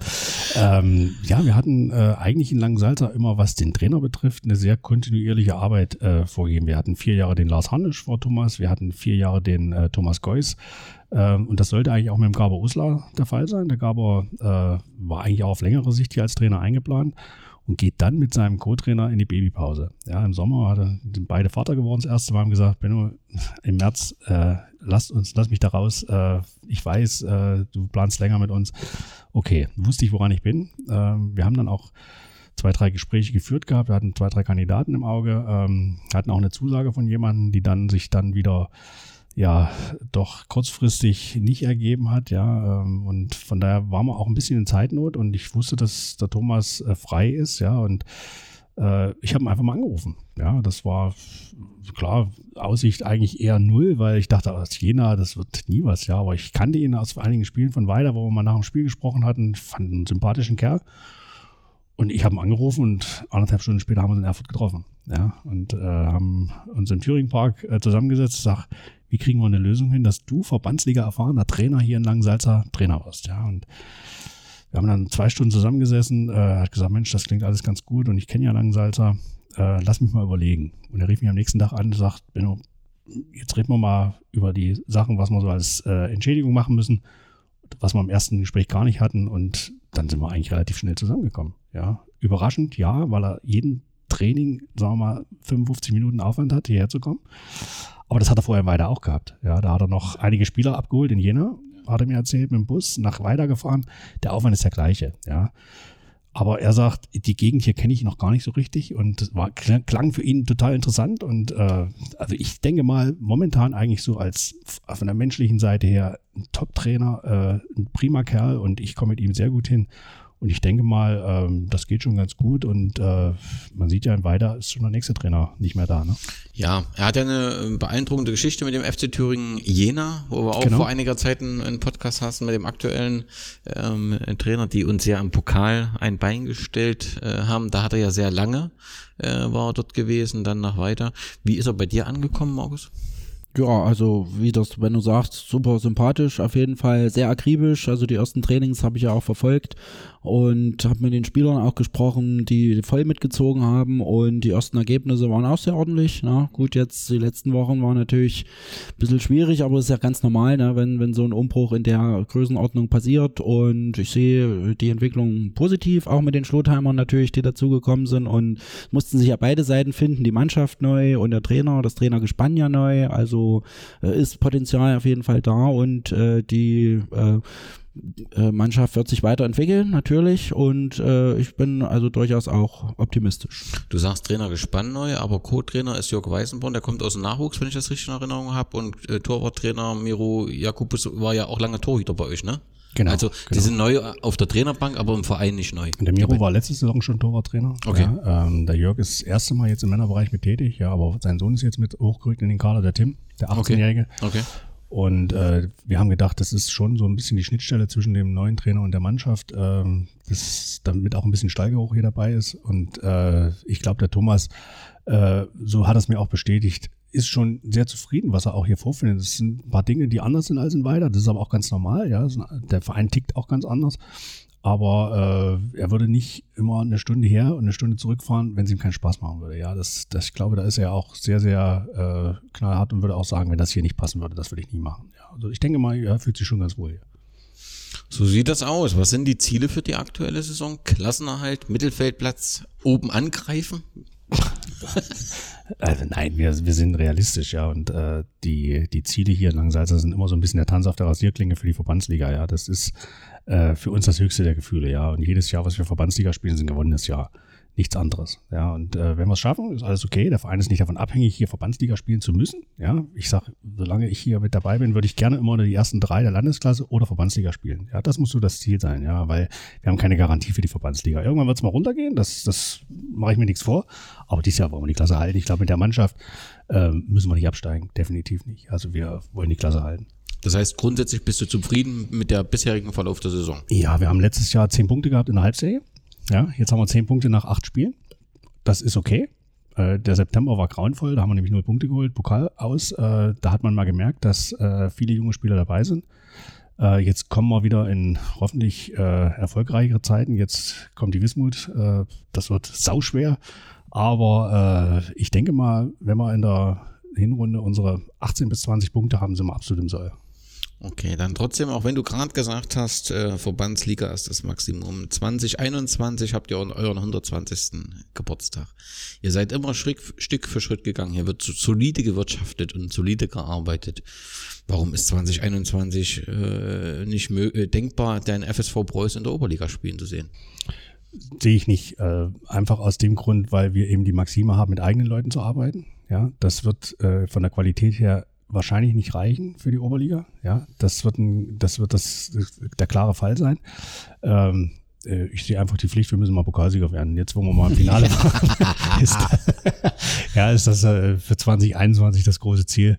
Äh, nein, Quatsch. Äh, wir, wir wollen einfach äh, den Leuten hier Verbandsliga-Fußball zeigen. Ja, das, das ist das, das äh, Große. Es kommen nicht mehr Zuschauer in der Landesklasse, es kommen nicht mehr Zuschauer in der Oberliga. Ähm, klar wäre es mal schön, mal andere Gegner zu sehen, aber ich glaube, momentan ist das nicht möglich. Ja, man, man hat ja, denke ich, auch bei anderen Thüringer Vereinen gesehen in den letzten zehn Jahren, ähm, die das Abenteuer gewagt haben, weil ich denke, für alle Thüringer Vereine eine Herausforderung ist.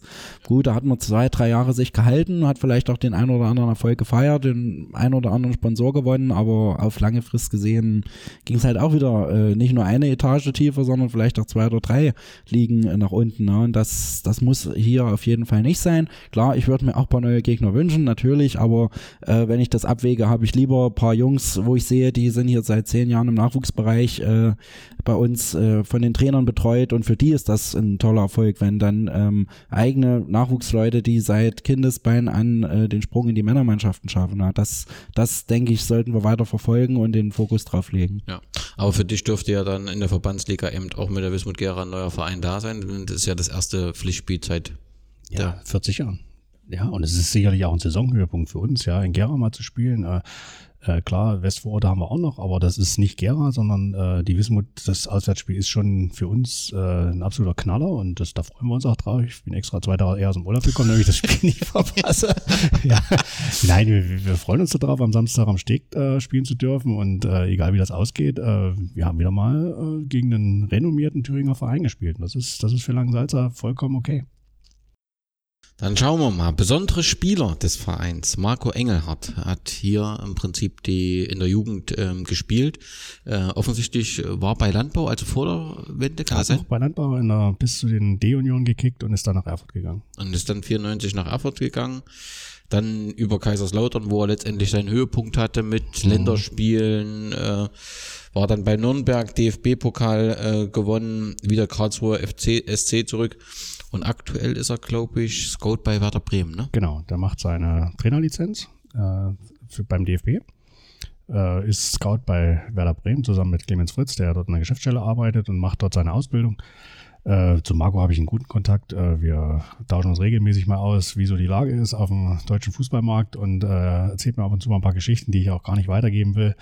Äh, ist sehr interessant, ähm, aber er ist häufig mal in der Heimat bei seinen Eltern, bei seiner Mutter in Erfurt und äh, du weißt ja selbst, Salzach Cup hat er gespielt vor zwei Jahren mit so einer Traditionsmannschaft und ich plane schon mit ihm auch für die Stadioneröffnung irgendwas zu machen und äh, da gucken wir mal, ob wir da den Marco mit einbinden können.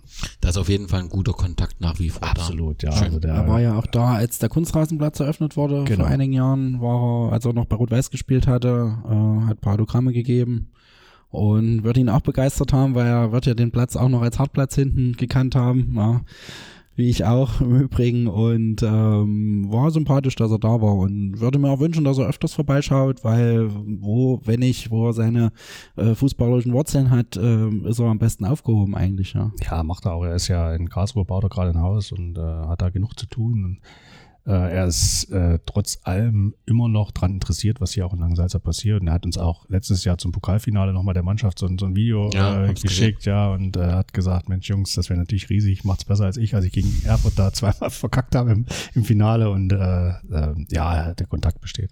Schön. Ich habe ihn ja mal getroffen beim, beim Hoppen übrigens, äh, als er noch Kapitän bei Hoffenheim Zweite war.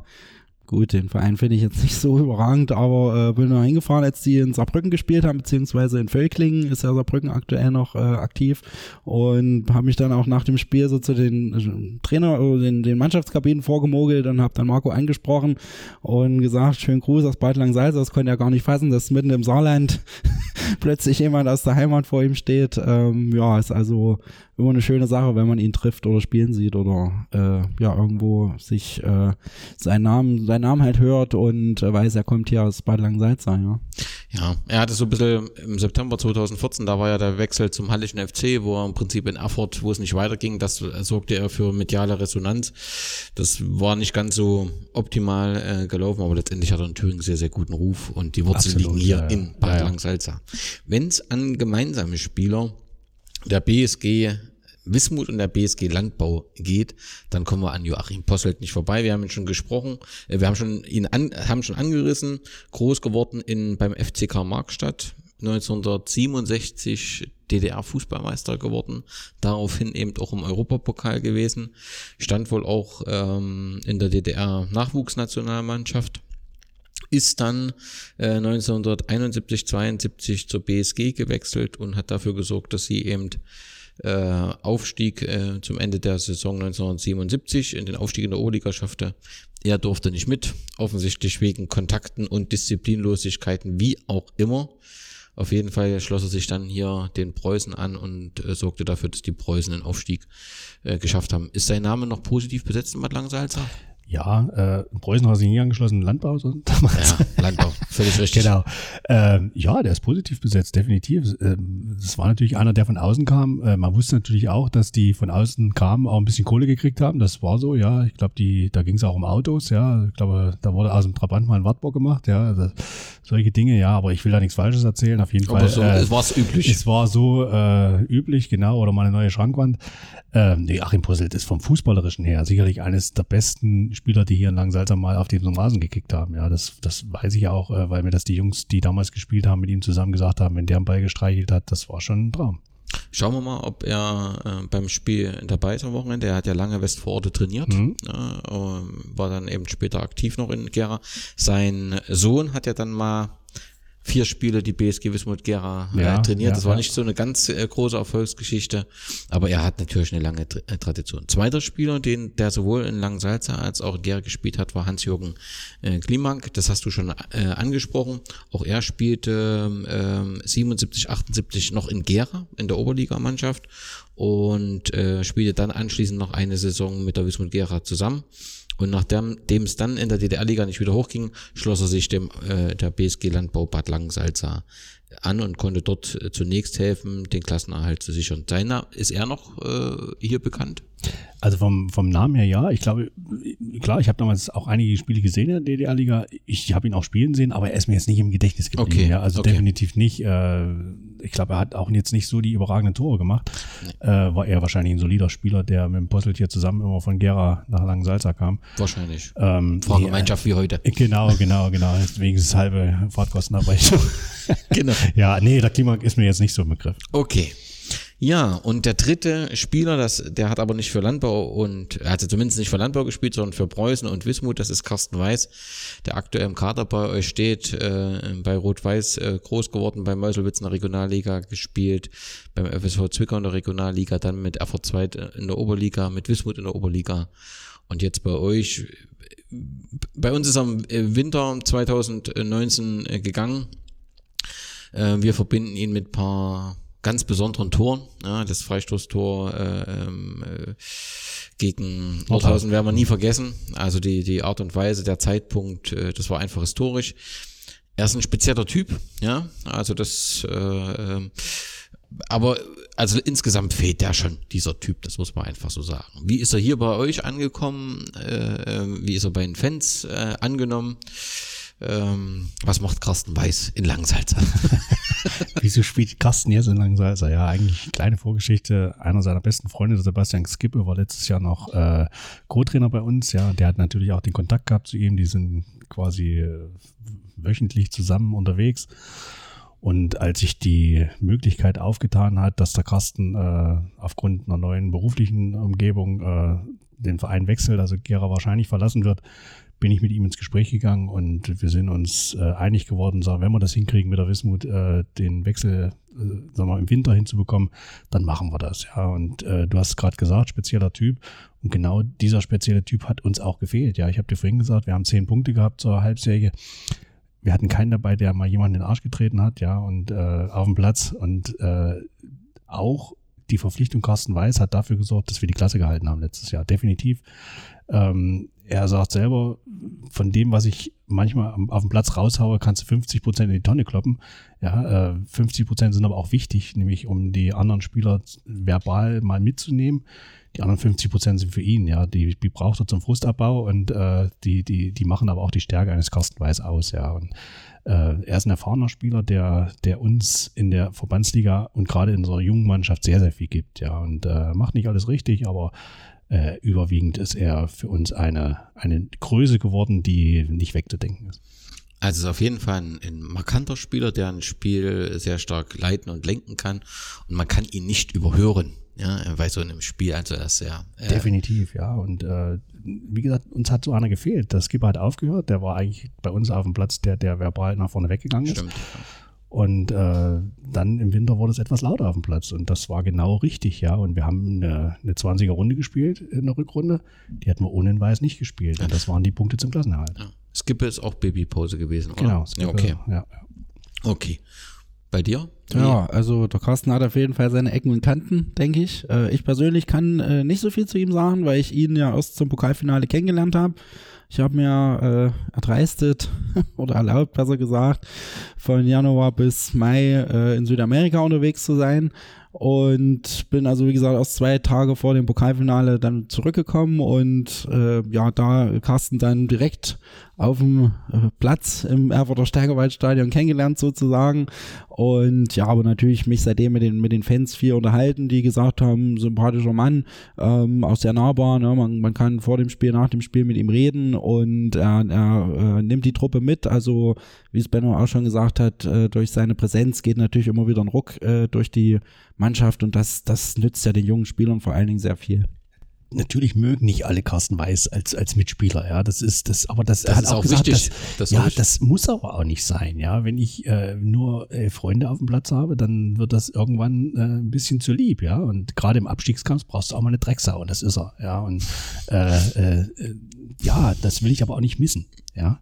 Und äh, ich glaube auch bei der Wismut sind nicht alle mit ihm gut Freund gewesen. Und äh, ich habe auch damals seine Berichte gehört oder Podcast gehört. Äh, manche waren froh, dass er weg war, ja, aber ich war froh, dass er dann hier war, definitiv. Äh, der hat uns schon manchmal die Richtung gewiesen, ja. Ich kann mich an ein Spiel im Weiter erinnern, wo wir nach einer Viertelstunde eigentlich 4-0 zurückliegen müssen. Die haben noch einen Elfmeter verballert.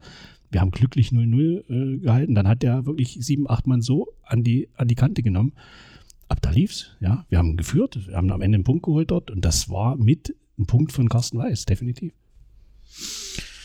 Gut, also drei gemeinsame Spieler. Was gibt's an besonderen Spielen bei, der, bei den Preußen? Ich habe drei Spiele rausgesucht. Das ist 1996, habt ihr mal gegen den FC Schalke 04 hier mit einer Regionalauswahl gespielt. Ich nehme an, das war eben die Zeit, wo der Verein neu gegründet wurde. Um das zu- hat man mit einer Regionalauswahl ähm, hier ein Spiel gemacht. Die Fotos, die ich da so gesehen habe, da war alles voll. Also es waren da sehr, sehr viele Zuschauer da. Kannst du dich noch erinnern? Ja, kann ich mich erinnern. Ähm, Schalke ging damals über einen Rainer Trölitsch, sein Sohn, der äh, Kontakt hatte zum damaligen Trainer Jörg Berger. Jörg Berger war ein guter Freund von Rainer Trölitsch. Und der hat Schalke damals hierher geholt und äh, war, glaube ich, auch gar nicht so eine hohe Antrittsprämie. Die haben ja gegen die Regionalauswahl gespielt. Wir hatten, glaube ich, knapp 2000 Zuschauer. Ich habe damals nicht gekickt, aber das war auch gut so. Sonst wäre es nicht nur 6-0 ausgegangen. nee, war aber ein gutes Spiel. Da haben wir also Wilmots mitgespielt und Genau, genau. äh, waren, Max Martin. ähm, Ja, genau. Äh, war richtig gut besucht und die waren auch mit bester Besetzung hier, ja. Ja. Dann habe ich noch ein Spiel aus DDR-Zeiten gefunden im Herbst 1980. Habt im FDGB-Pokal gegen Wismut Aue 1 zu 4 verloren, aber hattet eben ein Heimspiel und eine große Zuschauerzahl. Und ich glaube, das Spiel aus der Geschichte des Vereins ist relativ jung und das ist 2019 im, äh, im Juni das Pokalfinale in Erfurt, oder? Das ist so das Größte, muss man schon so sagen. Ja, auf jeden Fall vor der Kulisse zu spielen, äh, war wirklich einmalig. Natürlich das Halbfinale in Büsleben äh, hatte auch so seine Besonderheiten, auch wenn wir den Platz natürlich kannten. Ne? Da schon vier, fünf Mal gespielt gehabt, aber vor über 1000 Zuschauer auf dem Dorfsportplatz war vor zehn Jahren beim Aufstieg in die Landesklasse ja der Fall gegen Siebleben, ne? war ja auch damals so ein Highlight. Aber das, das Finale selber, ne? das war schon äh, Wahnsinn, wenn wir hier gerade die Bilder sehen vom, vom großen Fanblock, fast 1000 Leute, die da Preußen unterstützt haben. Und äh, die mediale Präsenz auch ganz einfach äh, Tage vorher in der Öffentlichkeit zu stehen, äh, das wird man für die Ewigkeit mitnehmen, da werden die Spieler in 30, 40 Jahren noch von sprechen. Und das gönne ich auch vielen, vielen Spielern, die also seit sie 18, 19 sind in der ersten Mannschaft spielen und jetzt äh, mit 29, 30 so ihren, ihren äh, Karrierehöhepunkt erlebt haben, ja. Absolut. Also ich glaube, emotionaler war sogar das Halbfinale in Büsleben, würde ich sagen. Weil es auch nicht ganz knapp war, ne? Erstens mal war es, äh, du hattest was zu verlieren. Ja, du warst eine Klasse höher, fährst Genau. nach Büsleben, liegst dort nach einer grauenvollen ersten Hälfte 1-0 zurück, wo du dann schon denkst, boah, jetzt geht einiges hier flöten, ja. Und dann spielst du wirklich eine zweite Halbzeit äh, mit vier Toren, wo du 4-1 gewinnst und da wirst du dich an jede Sekunde erinnern, ja. Und äh, äh, das war wie eine Erleichterung, dann zu sagen, boah, wir sind im Pokalfinale, ja, das war überragend, ja. Und dann hast du dich halt wochenlang oder ich glaube fünf Wochen waren es bis zum Pokalfinale mit äh, viel Arbeit darauf vorbereitet, weil ich war so oft beim TV, die haben ja da ein Hochsicherheitsspiel Ja, ja, ja, Ja, unglaublich, ja, weil Erfurt Nordhausen, mein Gott, da hättest du mit acht Ordnern hättest du das Spiel ab. Ja, vor allem. Nordhausen hattet ihr ja auch schon hier gehabt, so Freundschaftsspielen, Ja, da gab es keine Probleme, Genau, genau. ja. Und äh, das hätte man auch relativ äh, schmerzfrei über die Bühne kriegen können, aber da halt durch äh, Übertragung ARD und da wollten die natürlich nichts anbrennen lassen. Okay, haben wir so gemacht. Und dann aber dieser Tag, Pokalfinale von frühs bis nachts, ja, würde ich es mal nennen, wo wir dann mit der ganzen Mannschaft noch äh, hier auf, in, einer, in einer Kneipe verbracht haben. Ja, werden wir nie vergessen. Überragender Tag. Und wir spielen ja am Samstag gegen den anderen Pokalfinalisten von vor zwei Jahren, der auch verloren hat um Platz drei dann von den letzten zwei Jahren. Ja, wobei wir das Pokalfinale, also ich habe das genauso in Erinnerung, dass es ein besonderer Tag ist. Leider war bei uns nach dem Spiel das nicht ganz so optimal, weil es da mit der Polizei Ärger gab. Das war nicht so schön. Aber insgesamt ist das einfach was Besonderes in diesem Stadion. Äh, äh die Akustik auch unter dem Dach, das hat ganz gut funktioniert. Bei euch ja, offensichtlich ja. auch. Absolut. Es gab einen Gänsehautmoment, wo ich sage, äh, das war vorm Spiel, da hat der Trainer gesagt, der Gabo hat gesagt, Jungs, ihr geht jetzt mal in die Kurve. Nach dem Warmmachen, sagt, jetzt geht ihr mal in die Kurve. 24 Leute, die da alle mit auf dem Platz waren. Und da habe ich so in zweiter Reihe gestanden und die ganzen langen Salzer haben da gejohlt, ja, wo du sagst, geil, das ist Gänsehaut, ja, wo du sagst, Mensch, das wirst du nie wieder erleben. Ja. Genau richtig gut. Ja, gerade für mich war es natürlich auch eine Wahnsinnsgeschichte. Weil du direkt aus Südamerika kamst. Erstens das, richtig. Ähm, und dann halt auch die, die Aufstellung unserer Mannschaft äh, am Mikro im Stadion durchgeben stimmt, zu dürfen. Stimmt. Das war natürlich auch äh, so ein Karriere-Highlight als Stadionsprecher, äh, wo mein Vater natürlich auch sehr stolz war, der seit seinem weiß ich nicht, 14 Lebensjahr, äh, viele, viele Saisons nach Erfurt gefahren ist zum Fußball, in das alte Stadion noch und jetzt in der neuen Arena da dann plötzlich ich unten auf dem Rasen stehe und die Aufstellung von Landbau durchgebe. Also das war für ihn natürlich auch was äh, Einmaliges. Und ja, wie gesagt, eigentlich war es ja gar nicht geplant, dass ich da bin, weil ich äh, ja bis Ende Juni unterwegs sein wollte, aber die besonderen Umstände haben das dann erfordert, weil noch ein Spiel äh, unter den Umständen am MDR Livestream hätte ich nicht äh, überlebt. Also das Halbfinale war ja schon äh, dem, ja, dem ja. Herzinfarkt nahe. Morgens um acht in Paraguay im, im Hostel habe ich das da geschaut und das war also wirklich einmalig. Und dann zu dem Finale bin ich also tatsächlich rübergeflogen. Äh, ja, was ja von von herein nicht so zu erwarten war, ne? nachdem äh, also unsere Boysen 27 Jahre lang nicht mal die zweite Runde überstanden haben und dann nach äh, 28 Jahren das erste Mal das schaffen und dann auch noch bis ins Finale kommen. Also das war ja völlig, völlig äh, abwegig. Aber so Geschichten schreibt halt der Fußball. So ist es. Es gab noch zwei vielleicht äh, nicht so besondere Spiele, aber wenn wir sagen, äh, bisher immer die Pflichtspiele gegen die Wismut, es gab noch zwei Testspiele äh, mhm. gegen die Wismut 2011 im Juli gab es das erste Mal hier in, in, in ein Spiel, wo die Wismut hier gespielt hat, wo wir uns auch äh, kennengelernt haben. Da hat die Wismut 4 zu 2 gewonnen. Ich glaube, da waren bestimmt 50 Leute aus Gera da. Ja, es waren 120 Zuschauer, was für ein Testspiel nicht verkehrt mhm. äh, äh ist äh, im Sommer. Ähm, die Tore vor Langen Salza hat ähm, Jentrik äh, mhm, geschossen und, und, und Steinmetz. Wo spielt er eigentlich jetzt in der zweiten Mannschaft, Pascal Steinmetz? Pascal oder? spielt in der zweiten, der Benny Jentrik spielt in Henningsleben, aber okay. auch zu dem haben wir guten Kontakt. Äh, also prima Jungs. Okay, für die BSG hat Marcel Peters äh, getroffen. Ähm, äh, äh, Gerold hat das 2 zu 1 geschossen, den trifft er wieder als Kapitän äh, vom TSV mhm. West vor Ort. Ähm, das 3 äh, zu 1 hat Steve Lippold geschossen, der spielt jetzt bei Post. SV Gera, Rico Heuschkel das 4 zu 1. äh,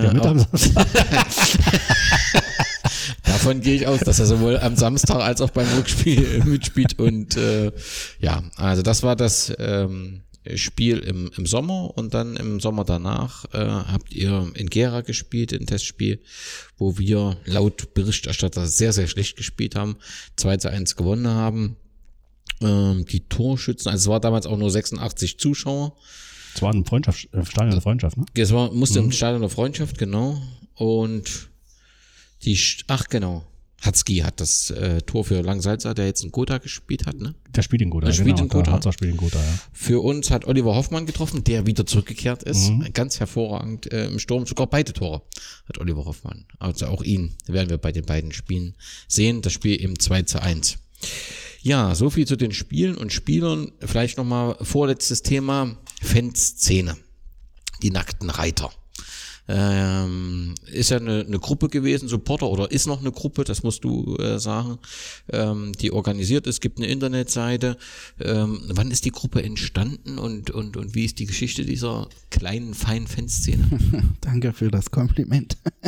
ja, also das ging damals los, äh, so 2008, 2009 die Dreher, als ja äh, die Mannschaft äh, auch damals im Umbruch war, ne, äh, großen Erfolg damals 2008 gefeiert hat, Bezirkspokal Sieger geworden ist. Und da gingen so die ersten Fanaktivitäten los. Ähm, und dann die Saison drauf, 2008, 2009 war ja dann die Aufstiegssaison, wo also die Euphorie von Spiel zu Spiel größer wurde, was dann äh, gemündet hat im Frühjahr 2009 in dem alles entscheidenden Spiel in Siebleben bei Gotha, ne, die ja dann der größte Konkurrent gewesen sind. Und ähm, ja, da haben sich natürlich alle in Langsalza beim Fußball, die so jemand kannten, mehr und mehr damit beschäftigt.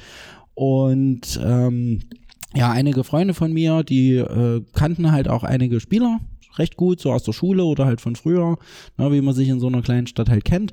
Und da wurde von Woche zu Woche mehr mobilisiert und da hieß es dann zu dem Spiel, fahren alle hin und da malen wir fahren und äh, machen eine kleine Choreografie und ja, daraus hat sich das dann halt entwickelt, dann äh, den Aufstieg, den Schwung dann mitzunehmen und über die Sommerpause hinweg dann sich zusammenzusetzen, eine Zaunfahne zu entwerfen, äh, Materialien zu gestalten, Lieder zu dichten, ähm, um dann halt in der Landesklasse äh, mit so einer Fangruppe an den Start zu gehen. Ja. Und das hat sich dann also auch zwei, drei Jahre äh, gut etabliert. Dann gab es äh, leider einen ersten Umbruch, aber äh, der hat uns erstmal nicht ähm, ja, unterkriegen lassen, sondern äh, im Gegenteil, dass äh, durch neue Kontakte auch außerhalb von Thüringen kam dann viel mehr Zuspruch, so dass dann ähm, ja 2012 eigentlich so ein Highlight war, die die Saisonabschlusstour dann nochmal so äh, ein Startschuss war für eine, eine Neuauflage, will ich es mal nennen, ähm, was dann allerdings sich mit der, dem Aufstieg Richtung Thüringen-Liga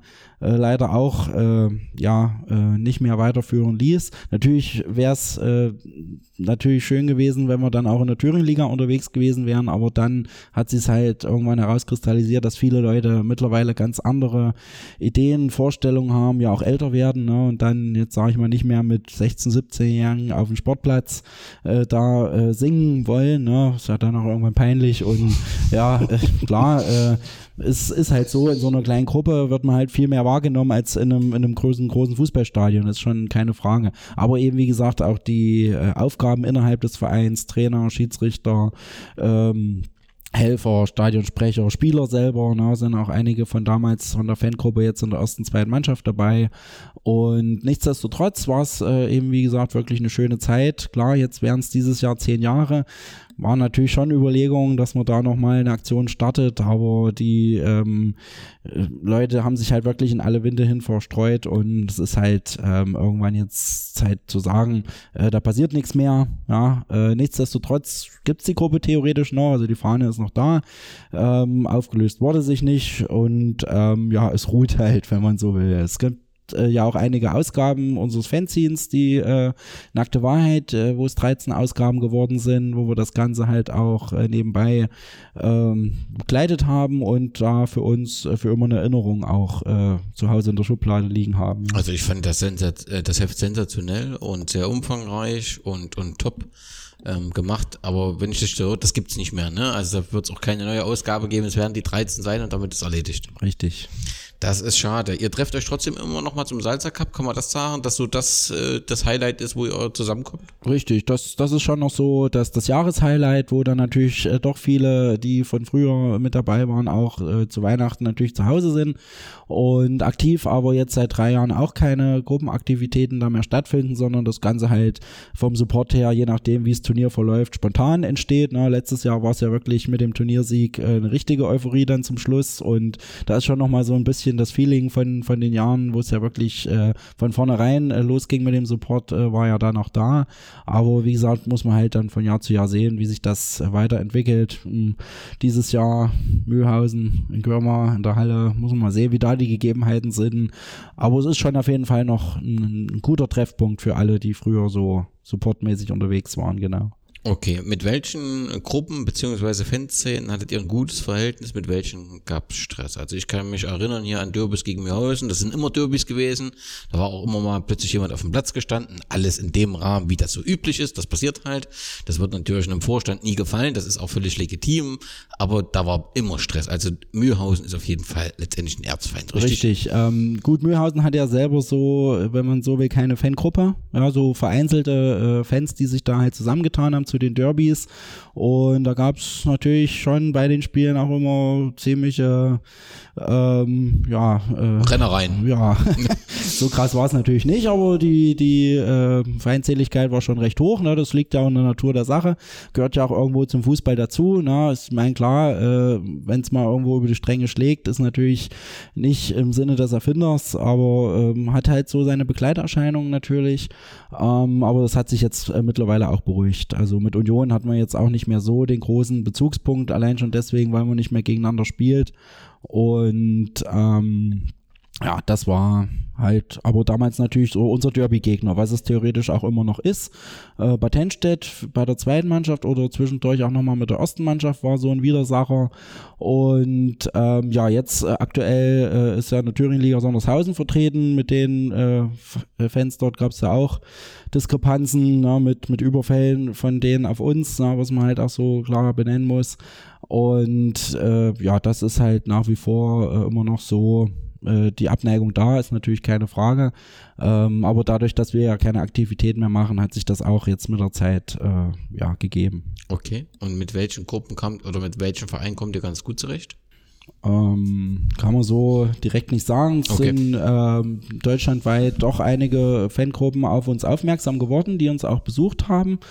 Und da gibt es auch noch vereinzelte Kontakte, aber dass man sagen kann, das ist äh, vereinsübergreifend äh, oder, oder gruppenübergreifend äh, in einer größeren Anzahl, so ist es halt nicht. Okay. Letztes Thema, wir haben schon mehrfach gestritten, Salzer Cup. Also ich weiß es nicht, ob es in, in Thüringen, deutschlandweit nochmal so ein äh, Turnier gibt, was mit regionalen Vereinen besetzt ist, ohne Bundesligisten, ohne Zweitligisten, die Halle so voll macht, so eine Stimmung hat. Also ich finde, ich war nun jetzt in vier oder fünf Salsa Cups dabei. Also das ist einfach äh, einmalig und sensationell.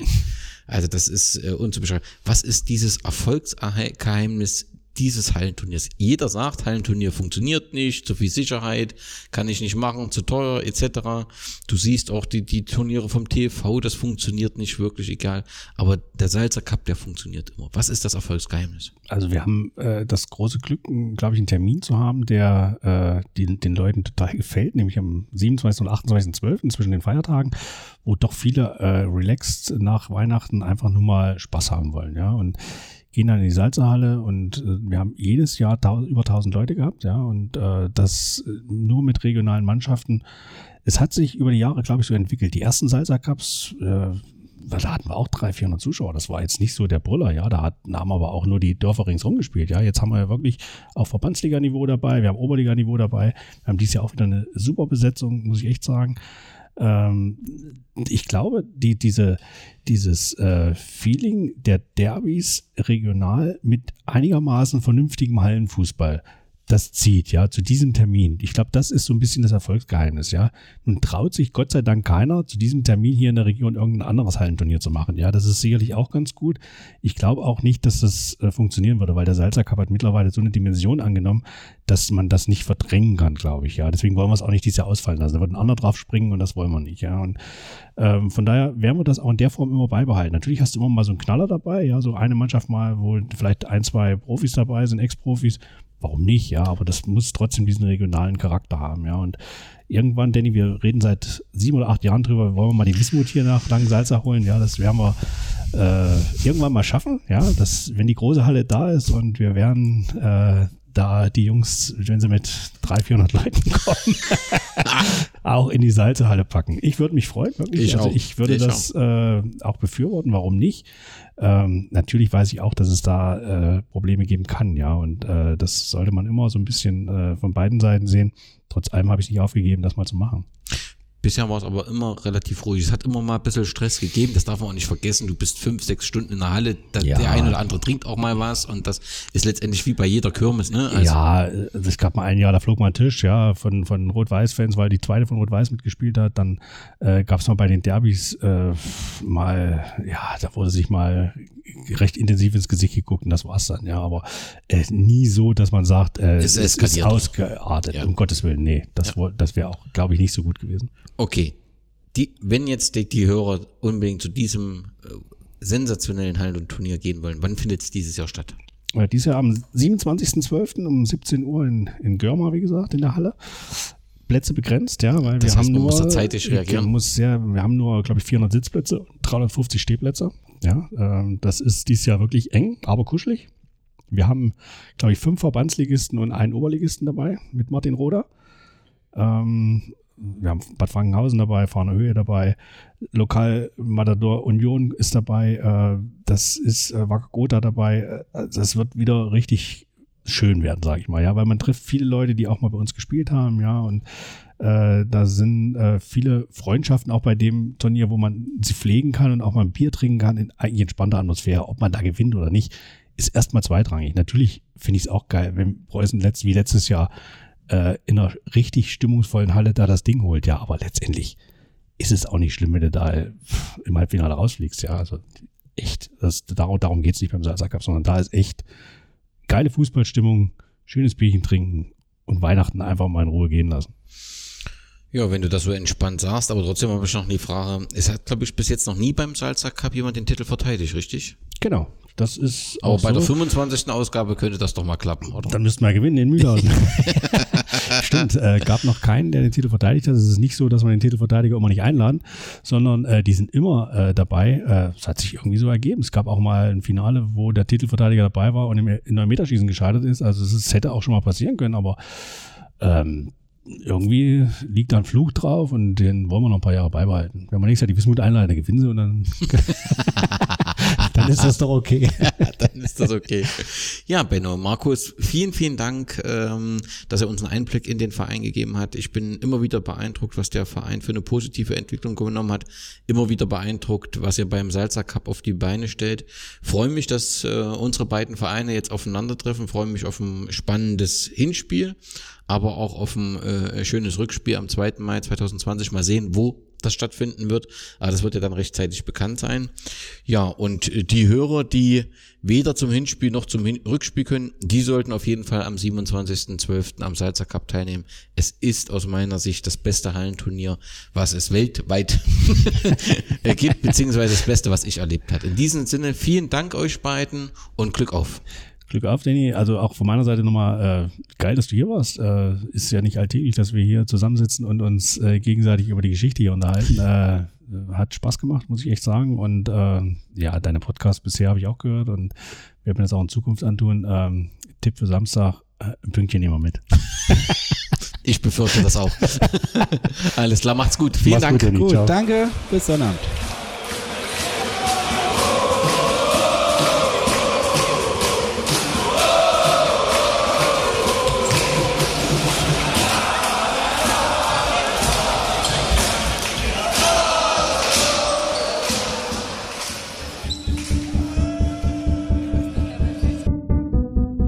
Aber die haben alle die Rechnung ohne den Wert gemacht. Die haben nämlich die Rechnung ohne mich gemacht. Wann ich als Präsident hier aufhöre, das bestimme ich und kein anderer. Ich werde stehen bleiben und ich werde kämpfen, wie ich das schon gesagt habe, bis zum letzten Bluttropfen. Mir nimmt man das Zepter in dieser Situation nicht mehr aus der Hand.